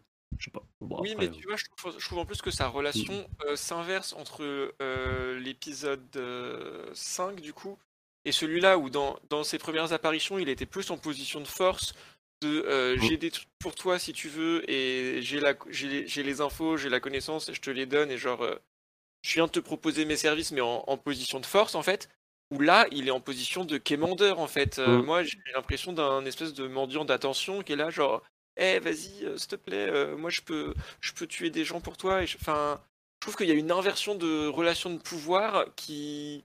C'est dommage, du coup. Pas, ouais, qui est dommage. Et qui, mm. qui moi, va pas. Je vois pas comment ça peut mener à un truc intéressant si il est en, en position de quémandeur comme ça, quoi. Ou alors il va juste servir à faire les, les bases œuvres de Allison qui va lui dire tiens, bah allez, euh, j'ai besoin de quelqu'un pour aller faire ci, j'ai besoin de quelqu'un pour aller faire ça, et il va juste euh, faire le sale boulot. Et je trouve ça moins intéressant du coup si c'est juste euh, un exécuteur de sale tâche, le sale boulot, que quand il était un joueur à part entière en fait. Ouais, moi je trouverais, ça intéressant quand même qu'il reste dans ce personnage où si Alicent, elle lui demande quelque chose, elle soit un peu sur Ah, c'est mon dernier recours, je vais demander à Laris. Et, et Oui, et peut-être Laris ira, et peut-être Laris ira trop loin, tu vois. Enfin, mais qu'elle se Et sente sale, quoi, qu'elle est, qu'elle c'est est honte et qu'elle se sente vraiment, vraiment, vraiment Et merdeuse. je trouverais ça intéressant, et je pense que c'était un peu le but aussi de montrer ce dialogue-là, pour le coup, maintenant qu'on en parle, c'était de montrer qu'elle est que l'œil de Diamond n'est pas assez loin pour. Enfin, elle est redescendue depuis de sa colère, et euh, c'est politiquement, c'est plus assez loin pour aller au stade où je vais voir Laris pour lui demander un truc, et du coup voir qu'elle refuse ce qu'on lui propose. Peut-être c'est peut-être finalement pas tant une caractérisation de Laris que de montrer qu'Alicent, elle est plus prête à tout pour, euh, pour arriver à, à ses fins, quoi. Elle en est pas encore au point. Elle en est pas encore là, quoi, si Voilà, tu veux. C'est plus ça. Je pense que c'est c'est plus. euh, du coup, bon, bah, le personnage de Laris, fait- c'est c'est un peu les pots cassés parce qu'ils ont envie de montrer ça d'Alicent, mais ça, je pense que ça va plus de pair avec le dialogue avec Otto qui est juste avant que, que, que vraiment comme un, une volonté de caractériser Laris, quoi, à mon, à mon sens. Du coup, on passe à nos répliques. Alors, on nous demande sur le chat, est-ce qu'on pense que si, le... si Lénore avait refusé sa fausse mort, il l'aurait tué ou annulé le mariage? Euh, Est-ce que si Lénore avait refusé sa fausse mort, il aurait annulé le mariage de Daemon et Rhaenyra? Non, si, je pense justement, si euh, ils auraient. Ils, euh, Ils enfin, Rhaenyra aurait fait Rhaenyra, annuler son propre, euh, son propre mariage. Je pense que de toute façon, elle n'aurait pas pu. Et euh, elle a trois enfants Non. avec, donc non. Je- Alors là, il faudrait demander à, à notre cher Wiki l'ourson s'il y a des cas. bah alors pour le coup, c'est pas le canon de la série, mais si dans les bouquins il y a eu des cas d'annulation de mariage, je suis Bah, pas il y a hein. Mégor. Ouais, mais bon, euh, euh, c'est, mais du on n'est coup, pas, on n'est pas euh, sur le même, on n'est pas ça, sur le même stade, quoi, tu vois. C'est ça. Mais, euh, et puis, mais non, mais du coup, euh, peut-être que, euh, peut-être que ça- la- le recours le problème, de, c'est de que- Rhaenyra aurait été, de- et ça irait avec le côté euh, nouveau Mégor euh, que euh, qu'on lui colle aussi. Et euh, voilà, c'est un, c'est une mémoire, c'est c'est Mégor avec des euh, Mégor, Mégor avec des boobs quoi. Après, on nous dit Mais- euh, ça sera sûrement le cas pour le mariage de Tyrion Sansa. Ouais, mais le mariage de Tyrion Sansa, ils ont pas, il n'a pas été consommé. Il n'a pas été pas consommé du- non plus. Là, là, euh, ça, là, ils ont, ils ont été mariés depuis 10 ans, quoi. 10 ans, ils ont, et ils ont trois enfants sur le papier. Comment tu veux l'annuler? Bah, à part si elle, euh, si elle dénonce son homosexualité et qu'elle dit euh, Bah, Ah, me non, elle peut pas. Ça veut dire qu'elle est adultère. Ça veut dire qu'elle Ça est veut dire qu'elle annule. Ouais, et Non, puis, parce euh, et puis alors le. C'est quand même ses enfants, elle peut prétendre qu'il est bi, tu vois. Ou que, genre, tu vois, il pense plus que- jouer sur son adultère à lui euh, homosexuel sans que ça soit. Mais c'est risqué, quoi. Alors après, moi je pense pas qu'ils auraient annulé, parce que annuler le mariage avec Laenor, ça veut dire renoncer à, à, à l'héritage de Jaehaerys et Lucerys en tant que descendants euh, de, la lignée, de la lignée héritière, tu vois. Euh, ça veut dire que derrière, si elle refuse, si elle, s'il y a annulation du mariage avec Laenor, que, enfin, ça veut dire qu'elle, qu'elle- finalement, qu'elle, que le couple plie face à ce que Alicent voudrait finalement. C'est-à-dire que euh, ça serait quelque part reconnaître la bâtardise des gamins et dire euh, ils sont plus légitimes, tu vois. Enfin, Elle les met vachement en danger, c'est ouais. Et c'est C'est en ça. plus en danger l'alliance avec les Velaryon. Je pense que c'est un C'est mauvais ça. Ça Donc je pense qu'ils auraient, je pense qu'ils auraient préféré continuer comme ils sont. Et effectivement, Daemon serait peut-être devenu juste Le le, mec qui quoi. Rhaenyra à côté. mais euh, mais c'est tout quoi. Et que Ou alors, du coup, oui, voilà, s'ils auraient annulé moi, le mariage qu'ils voulaient, qu'ils voulaient faire entre eux, bah oui, c'est ça. Moi, je pense que du Mm. coup, euh, ils auraient pas tué Lé- Lénore, ils auraient juste, euh, bah, juste euh, Daemon serait resté l'amant de Rhaenyra part, quoi. Ouais, je pense. Je pense que. Rhaenyra, elle ne voulait pas tuer Lénore. Enfin, Oui, je pense que ça faisait pas par... ça. euh, je pense que par contre, elle était. Si Elle Daemon pas tuait, tuait. Lénore, elle serait pas prête à se marier avec Daemon, tu vois. je pense Je qu'il y a quand même ça qui est installé quand même dans le dans le dans la manière dont c'est présenté. Daemon aurait pu tuer Lénore, mais je mais il aurait perdu Rhaenyra. Il l'aurait pas fait, Yoda. Arrête de faire croire que les noirs sont des méchants, c'est les verts les méchants. Ouais, Yoda, ouais, ouais. On en, que- re- on, en que- reparlera, on en reparlera quand on mangera du fromage. Euh, On enchaîne sur les répliques qui claquent? Ah oui. Alors, vas-y, c'est moi qui dis celle-là. Je sais Ouais. que tu la voulais aussi, non pas, mais. C'est Ah, moi, je vous laisse tous les dire, toutes les dire parce que j'ai un accent anglais de merde. Donc, je veux bien réagir aux répliques, mais ça s'arrête là. Ah, moi j'ai trouvé ça. Donc quand je vous disais que pendant la première scène, il y avait aussi des moments très bien. euh, ça c'est la scène vraiment ultra chou où euh, Corlys euh, dit à euh, Luce du coup, je sais plus comment on il l'abrévie. qui va hériter de, de Driftmark. Et le gamin trop mimi qui dit donc If I'm Lord of, of Driftmark, it means everyone's dead. genre, mais moi en fait je veux pas, je veux pas de ton héritage tout pourri parce que bah, si j'hérite, ça veut dire que tout le monde est mort. Et j'ai trouvé ça, ça m'a, ça m'a crevé le cœur quoi. J'étais là genre mais cet enfant est si mignon et si lucide, lucide et, d'une innocence absolue quoi, au milieu de toutes ces mmh. pourries quoi. Ah, tellement mignon et moi pareil, ça m'a brisé le cœur. Vraiment, c'était, c'est la réplique de l'épisode pour moi. C'était tellement beau. Vraiment genre mais, mais lâche-moi vraiment... avec tes conneries, tes histoires d'héritage, la Corlys, on s'en fout en fait. Moi, je veux juste pas que ma famille elle meure. Et je trouve que tu vois vraiment le décalage de Corlys qui est vraiment à fond sur ça, sur la lignée, l'héritage, etc. Ce qu'on va revoir après pendant son dialogue avec Rhaenys. Et là, juste le gosse qui lui dit Mais en fait, Coco, t'as rien compris quoi. Moi, je veux juste avoir ma famille. C'était. en plus, quand on se rappelle qu'en plus, il vient de perdre son papa. Alors, dont il, ne sait pas, lui, que c'est son papa, mais n'empêche que c'est quand même Arwin qui était tout le temps avec lui et tout, donc il est en deuil.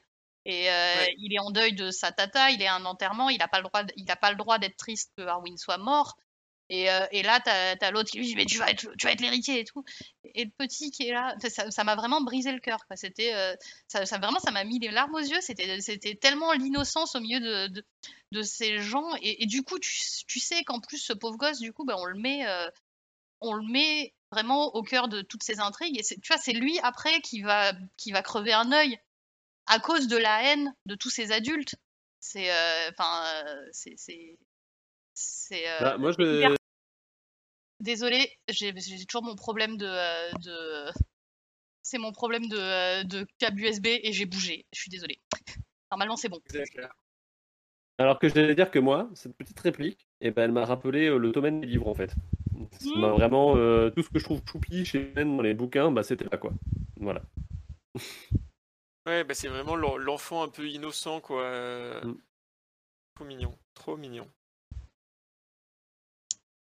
On enchaîne sur une deuxième réplique qui est la, les, euh, la, devise, de, la devise potentielle de la famille euh, de euh, Rhaenyra et Lenore. Mmh. I should have been there. voilà, donc c'est c'est Rhaenyra qui qui dit, enfin, c'est Lénore qui arrive et qui dit, oh, sorry, I should have been there. Et euh, Rhaenyra qui dit, those should, should be our, our, our, words. Et effectivement, ça, ça montre toute la, toute la lucidité de Rhaenyra sur sa vie qui est quand même un peu, euh, c'est un peu un train wreck aussi, quoi. Et, euh, et je, je, Enfin, moi, j'ai trouvé que ça montrait, ouais, c'est ça, que Rhaenyra, elle est quand même sacrément lucide et, euh, sacrément amère sur sa vie. Et qu'elle, euh, mm. Mais quand même que derrière, euh, elle, elle, elle, aime quand même Lénore. Enfin, tout le dialogue avec Lénore, il est super touchant aussi. Ils sont trop mignons, quoi. Quand elle lui dit, quand, quand, il lui dit, ouais, mais moi je me déteste, et qu'elle lui dit, bah non, mais t'es un homme, t'es un homme bien. Enfin, il est beau ce dialogue. C'était juste après, ouais. C'était un, un beau dialogue, ouais. Alors on nous dit sur le, chat, je ne comprends rien à l'anglais. Donc I should have been there, c'était euh, j'aurais dû être là. Et, euh, et, et euh, qui répond ça devrait être haut de notre maison. La devise de notre, La devise de notre maison, ouais. Ce serait le. Ouais. Hop, et la dernière, c'est donc Corlys et Rhaenys. Et Corlys qui dit History is not, um, is not written in blood, written in, history does not remember blood. Blood, it, remembers names. Donc, l'histoire ne se souvient pas sang, elle se rappelle des noms. Et euh, tout ça pour dire euh, à Rhaenys, oui, mais euh, mon, moi, en fait, je m'en fous, je soutiendrai mes petits-fils, parce que mes petits-fils, ils ont le nom Vélarion, et l'histoire, elle, elle se rappellera pas que c'est des bâtards l'histoire, elle se rappellera que c'est porte le nom Vélarion. Et je trouve que c'est aussi, euh, c'est très puissant sur et c'est aussi très lié à, à, ce que George fait avec Feu et Sang, de, euh, de nous montrer ce dont se rappelle l'histoire.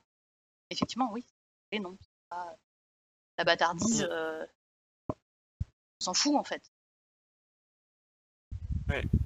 Moi, j'ai bien aimé ce, j'ai bien aimé ce dialogue Corlys Rhaenys et j'ai bien aimé, du coup, je, je- j'en profite pour rajouter, mais un- juste un peu avant cette phrase, moi j'ai bien aimé la, la réplique de Rhaenys à Corlys qui fait écho à euh, depuis des épisodes et des épisodes, on a Corlys qui nous fait ah oui, mais je fais ça pour toi, ma chérie, c'est parce que euh, on t'a volé ta couronne, euh, machin, machin, machin.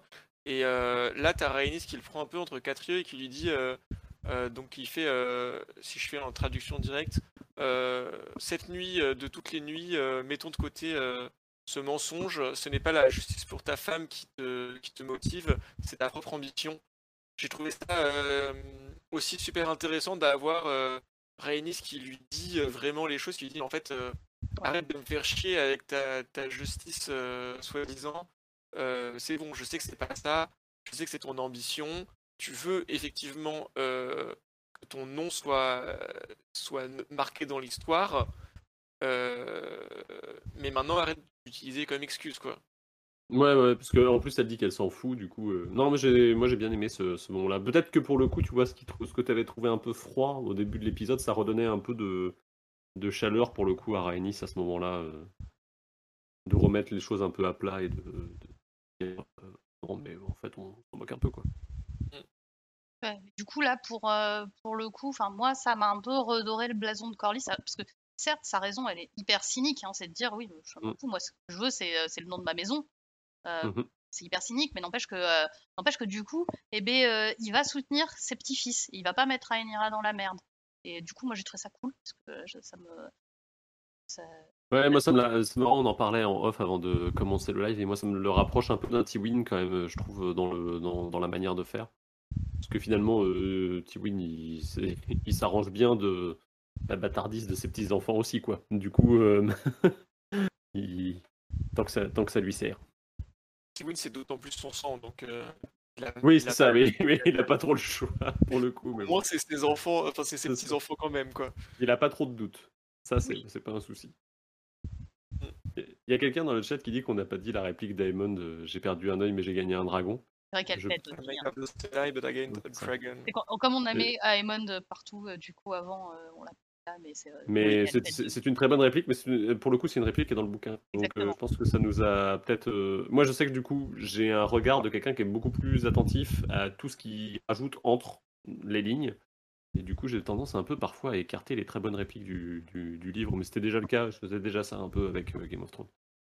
Mais il y, a- eu, en fait, c'est aussi qu'il y a eu vraiment beaucoup de bonnes répliques dans cet épisode. Je trouve c'était aussi dur de faire un choix parce que, pareil, pendant, euh, pendant euh, toute la, scène euh, de dispute entre Alicent et Rhaenyra, moi j'en avais noté plusieurs aussi des, des répliques que j'ai trouvées assez fortes.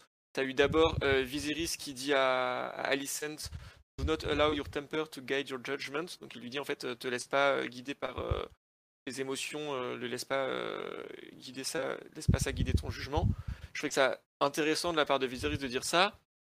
Euh, après, t'as Alicent euh, quand elle s'énerve vraiment, qui fait euh, What have I done but what was expected of me, ce qui, est, ce qui rejoint ce que, ce que vous disiez quand vous la défendiez tout à l'heure, qui est qu'en fait, elle a complètement intériorisé toute cette pression qu'on lui met par on, je veux dire, Otto, ce gros bâtard, euh, et qu'elle a complètement Donc, euh, et intériorisé. Christian Cole, cette grosse pute, mais. euh, ensuite, euh, et que ça, ça, ça déborde.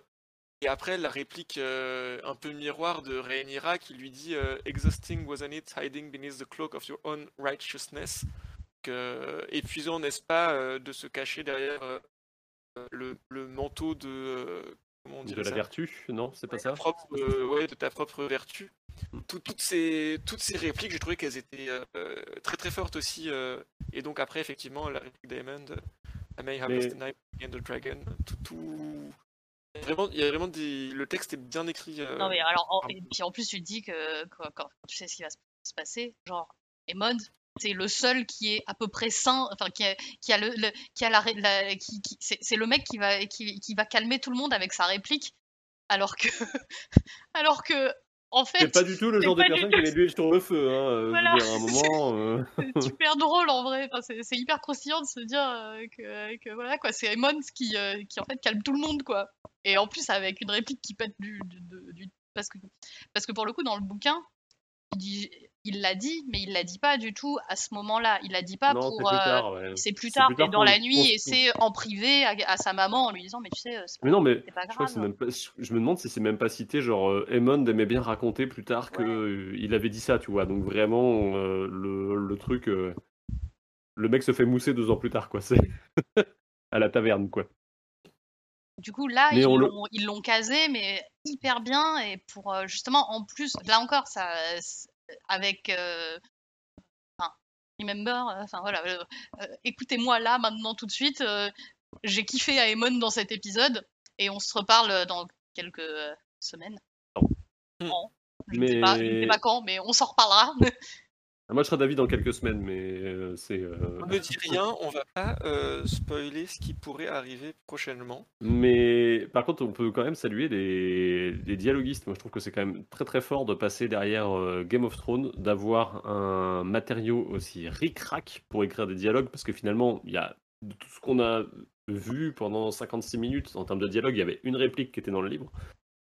Et, euh, et de réussir à pondre des dialogues aussi bons, euh, je trouve que ça, ça dessert d'autant plus pour le coup, désolé de taper dessus, mais sur euh, les saisons 7 et 8 de Game of Thrones qui peinaient à trouver des, des scénaristes capables d'écrire des répliques fortes. Là, là, comme tu disais, en un épisode, Jean-Jean, on a eu quand même un bon paquet de répliques fortes et sur tout ce qu'on a eu, c'était. il y avait une seulement du bouquin, quoi. Donc ça veut dire que quand, quand t'as les bonnes personnes, tu peux écrire des choses très très bonnes, quoi. Ouais, c'est vraiment bien écrit là. J'espère que ça se perdra pas avec le temps, parce que la saison 1 était. euh, La saison 1 a eu 4 ans de, pré- de pré-production, et du coup, forcément, ça, ça, ça permet de bien faire les choses. J'espère que ça se perdra pas plus tard. Alors, Minute Bling, on va la faire, je pense, assez courte, mais du coup, euh, on va quand même un peu pa- parler vite fait de, euh, du, mariage, euh, du mariage valérien de. euh, Ah, de, putain, mais moi j'étais méga frustré. Moi je voulais tellement qu'il y ait une scène longue là-dessus, tu sais, avec une ambiance de l'espace un peu quoi. C'est. euh, Bah, T'as déjà trouve- une ambiance un peu de l'espace. Enfin, pour le coup, les, Ouais. les costumes, les coiffes et, et les, euh, les, les glyphes qui se mettent là avec le sang et tout, c'est super. C'est super. Ouais, t'as, changé d'ambiance, t'es dans, t'es dans Midsommar d'un coup. C'est, vraiment, euh, t'as changé de style. Mais j'ai trouvé ça cool qu'il le fasse. Je Ouais. trouve ça vraiment intéressant et ça renforce pour le coup, je trouve le. Ça fait un espèce de mariage païen quoi finalement. Genre les Targaryens ils se mariaient comme des païens avant qu'ils arrivent à Westeros. Et ça renforce d'autant plus bah, le, le côté euh, Cubéni. En face, t'as le Cubéni d'Alicent, quoi, finalement. Oui, on voit vraiment la différence. On voit vraiment que là, c'est pas, euh, c'est pas la même chose que les mariages euh, classiques euh, des sept couronnes, quoi. Non, mais c'est ça, c'est vraiment euh, tout est fait pour euh, sortir une étrangeté. C'est aussi fait pour euh, ramener au sang, parce qu'en fait, euh, euh, au sang Mm. et au feu, euh, t'as as tout un jeu sur les costumes de dégradé, de rouge et de et d'or. Ils font un peu flamme, du flamme. coup. euh, T'as euh, les, euh, les, les, deux, euh, les deux glyphes, en fait, il y en a, alors je ne sais plus lequel est qui, mais il y en a un qui a sang sur le front et l'autre qui a feu. qui a feu. Le dialogue en haut valyrien, c'est aussi, ça nous parle aussi du feu. Tout est tout est fait pour nous parler vraiment du feu, du sang, et c'est et c'est j'ai ouais j'ai trouvé la scène vraiment euh, bah, euh, complètement bizarre et, et belle quoi. Enfin euh, alors que euh, c'est quand même un mariage incestueux quoi. C'est un peu dégueulasse quoi. En, en plus euh, genre on l'a vu euh, on l'a vu ba- baver sur sa petite sa, petite nièce là. euh, enfin, en vrai c'est crade quoi. Mais Bah, j'ai attendu, attendu que Tu sois majeur, quoi. Tu vois, c'est. Euh, tu te sens un peu sale à, te- à te dire oh, euh, ils sont mignons quand même. Euh, non, attends, non, attends, ils sont pas mignons, non. Oh, Enfin, tu vois, Ah, t'as un petit. Elle, elle euh, est quand même adulte maintenant. C'est elle, elle qui, c'est elle qui va chercher à chaque fois. Enfin, Ah oui, non, mais ils sont consentants, ça, y a pas de doute. Hein, mais Ouais, ouais. euh, mais euh, Ça, un peu mais glauque quand même, Ça quoi. reste, euh, ça reste son tonton, quoi. c'est un petit Mais peu sale quand même. presque, euh, c'était presque euh, gâché. J'ai trouvé. Enfin, c'était une, une belle scène, mais c'est- du coup, c'est d'autant plus dommage. Trouve qu'elle soit arrivée, euh, qu'elle ait été si courte en fait, si Mhm. rapide, et euh, elle est introduite un peu en de mémoire. Elle est aussi en parallèle de du euh, de la fin ouais. de- de- du meurtre et euh, du. Bah, en fait, elle est insérée, elle est insérée entre ce que tu as compris que qu'ils avaient fait et euh, les deux plans de Lénore qui se barre en barque. Et ça, par exemple, tu vois, je trouve, j'aime pas le- la fin de l'épisode. Tu vois, vraiment, genre les deux derniers plans. Je trouve que c'est trop rapide et au final, j'aurais préféré finir là-dessus. Bah, après, après, il y a quand même aussi ce petit moment un tout petit peu gossip croustillant où tu vois le plan sur les gosses. Ils Oui. sont quand même tellement gênés. Ils ont, Et avec- ils ont quasiment aucun invité à part les gosses. Genre, euh, Et le maître, il y a et un le- maître. et oui, le maître. Et il y a le Bah- maître, quoi. Bah oui, là, bah, bah, le maître, c'est pour rendre ça officiel, quoi. Ouais, ouais, ouais, mais c'est marrant du coup. Mais c'est marrant parce que du coup, il y a toute une histoire avec le maître, donc peut-être. Alors, je sais pas si ça va être adapté euh, par la suite, je suis pas sûr, parce qu'il y a tout un truc avec le maître de Père Dragon, et je suis pas sûr que ça arrive. Et comme ça, je t'obtiens une transition vers la fin. Et ouais, parce qu'on va parler de nos attentes. Donc tu attends les histoires de maître de Père Dragon? Non, non, non, j'attends pas, mais c'est en relisant, je me suis dit, euh, il y a tout un enjeu sur le, le maître qui soigne Viserys et tout ça, mais je suis pas sûr que ça apparaisse dans la série parce que du coup, il y a un. Je pense pas qu'ils aient choisi cette temporalité-là. euh, Ils auront pas le temps de développer les histoires de maître, je pense. Que, en tout cas, Viserys, je pense que bon, évidemment condamné euh, à, à- à- à moyen terme par sa maladie, mais je pense qu'il est, ça. il est plus condamné à court terme par euh, Alicent. Euh, mon avis, Eh Alicent bien, elle euh, commence à en avoir un peu ras le cul et, euh, et elle va finir par, par, par nous le, par nous le- le- nous- elle va, Alors, elle va pour le commencer coup- à se lasser, quoi. Pour le coup, je trouverais ça intéressant. Si jamais il y a intervention de Alicent dans la mort de Viserys, je trouverais ça intéressant que ce soit du Laris qui aille trop loin, tu vois. oui, c'est vrai. De, que ce soit vraiment un jour, elle a le malheur de te dire Ah, si seulement il pouvait plus être là. Et l'autre, il fait Ah, euh, si c'est ça qui te fait plaisir, euh, ok, on va y aller. tu vois, et je trouverais ça euh, marrant, du coup, enfin, comme manière de l'amener. Après, c'est rigolo, il y a des gens qui ont sur le forum, mais alors du coup, on- ça rentre dans les parties spoilers, je vais pas en dire plus, mais il y a des gens qui ont, en regardant le, le, pré-teasing du prochain Ah ouais, épisode. moi j'ai pas vu, hein. attention, hein, spoil non, pas. hein. non, non, non, non, non, je spoil pas ce qu'il y a dedans, mais je dis juste qu'à partir de ce qu'ils ont vu, euh, ont émis l'hypothèse un peu farfelue que ça pourrait être Rhaenyra qui tuerait Viserys, tu vois. Mais du coup, t'es là, euh, c'est un peu... C'est chaud, c'est chaud. Euh, D'un point de vue psychologie, on n'en est pas là, quoi, tu vois. Ah ouais, non, ça Mais, serait euh, bizarre. Ça serait bizarre. Euh, je pense que c'est pas comme ça Voilà. qu'ils conduisent. euh, bah, quand même, ils Non, je pense pas que c'est comme ça qu'ils conduisent. hein. Je- je- je- Je je- pense qu'ils ouais, puis... ils se construisent pas Rhaenyra comme, euh, comme une parricide, quoi. Non, non, et puis je pense vraiment plus à... Je... Mais tu vois, je vois pas non plus Alicent y aller euh, à fond non plus, quoi. Je... Vraiment, euh, presque il mourrait de mort naturelle, je trouverais ça euh, normal, tu vois. Bah, il pourrait, ouais. Là, il pourrait. euh, Je, je trouve que charger Alicent en plus avec ça... Oui, c'est vrai que ce serait euh, vraiment. euh, ah la vache, c'est... hein, tu Ça rajoutes un euh, ça cheesecake serait sur un euh, carotte sec, tu vois, c'est... là, là, euh, vraiment, euh, vraiment, oui, le, le, le anti-vert serait vraiment très, très. Ouais, c'est ça. Je trouve que ce serait, pff, tu, je sais pas, tu rajoutes des chips dans un dans un burger à six steaks, quoi. C'est, non, ça ne. Mais, mais du coup, tu vois, je, vais Oh. me- je vais me, re, me, me reciter moi-même, mais vraiment, je trouve ça génial de ne pas savoir, Ouais. en ayant lu, de, de ne pas savoir où ils vont aller et de pouvoir avoir, de pouvoir me dire que ça se trouve, ils vont aller à un endroit où j'ai pas du tout pensé qu'ils pourraient aller. Je trouve ça génial. Non, non, moi je trouve ça très très bien. De- dans l'ensemble, je suis plutôt euh, très content. Après, je trouve que c'est cool. Pour reprendre le point de comparaison avec Game of Thrones, Game of Thrones, il y avait un chapitrage qui faisait qu'on savait à peu près. Tu avais lu le bouquin euh, sur la première saison, tu savais quels allaient être à peu près tous les twists de fin d'épisode, quoi. Tu les voyais venir.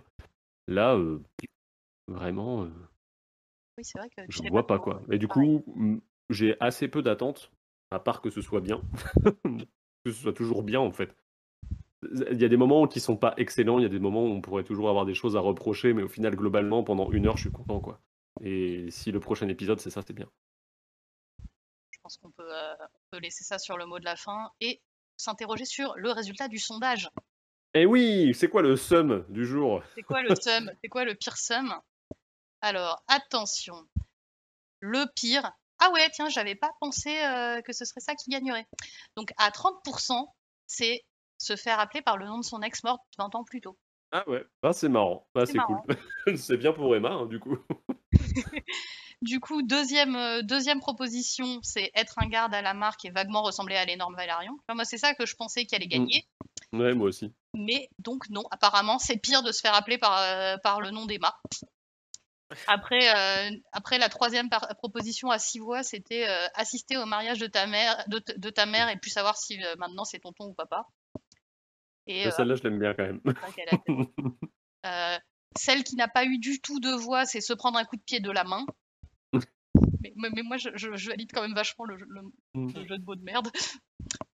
Et enfin, et donc du coup après, euh, donc euh, se faire piquer le dragon de maman et euh, voir ton ex accourir gaiement pour éborgner tes gosses, ça c'est ex aequo à quatre voix et trois voix pour être le couteau qui doit sauver le monde et finir dans et ne finir dans aucun œil.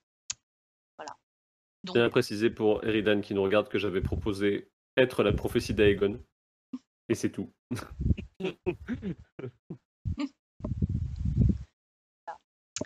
Hop. Mais je pense que du coup, sur ces belles paroles, on va peut-être. en parlant de couteau. En parlant de couteau, on va peut-être euh, conclure. Euh, et euh, donc, comme toutes les semaines, on va vous dire, bah voilà, donc de, de partager, commenter, vous abonner à tout ce que fait la garde de nuit, puisqu'on a des tonnes de trucs. Vous avez vu en début d'épisode, on fait plein d'articles sur le blog, les ratez pas, parce que vraiment, on, a des, des, des, articles super variés et, est super intéressant. de la qualité. Hein. Y a de la qualité. Le, ta le taf est là. Y a, y a, on a, on a des, euh, des, super discussions sur le forum. Euh, vraiment, on les gens des... ils donnent, leur avis, mais c'est trop trop intéressant. Quoi. Enfin, euh, des, on a des super, super chroniqueurs et on ne rendra jamais assez hommage à tous les gens qui bossent sur le wiki.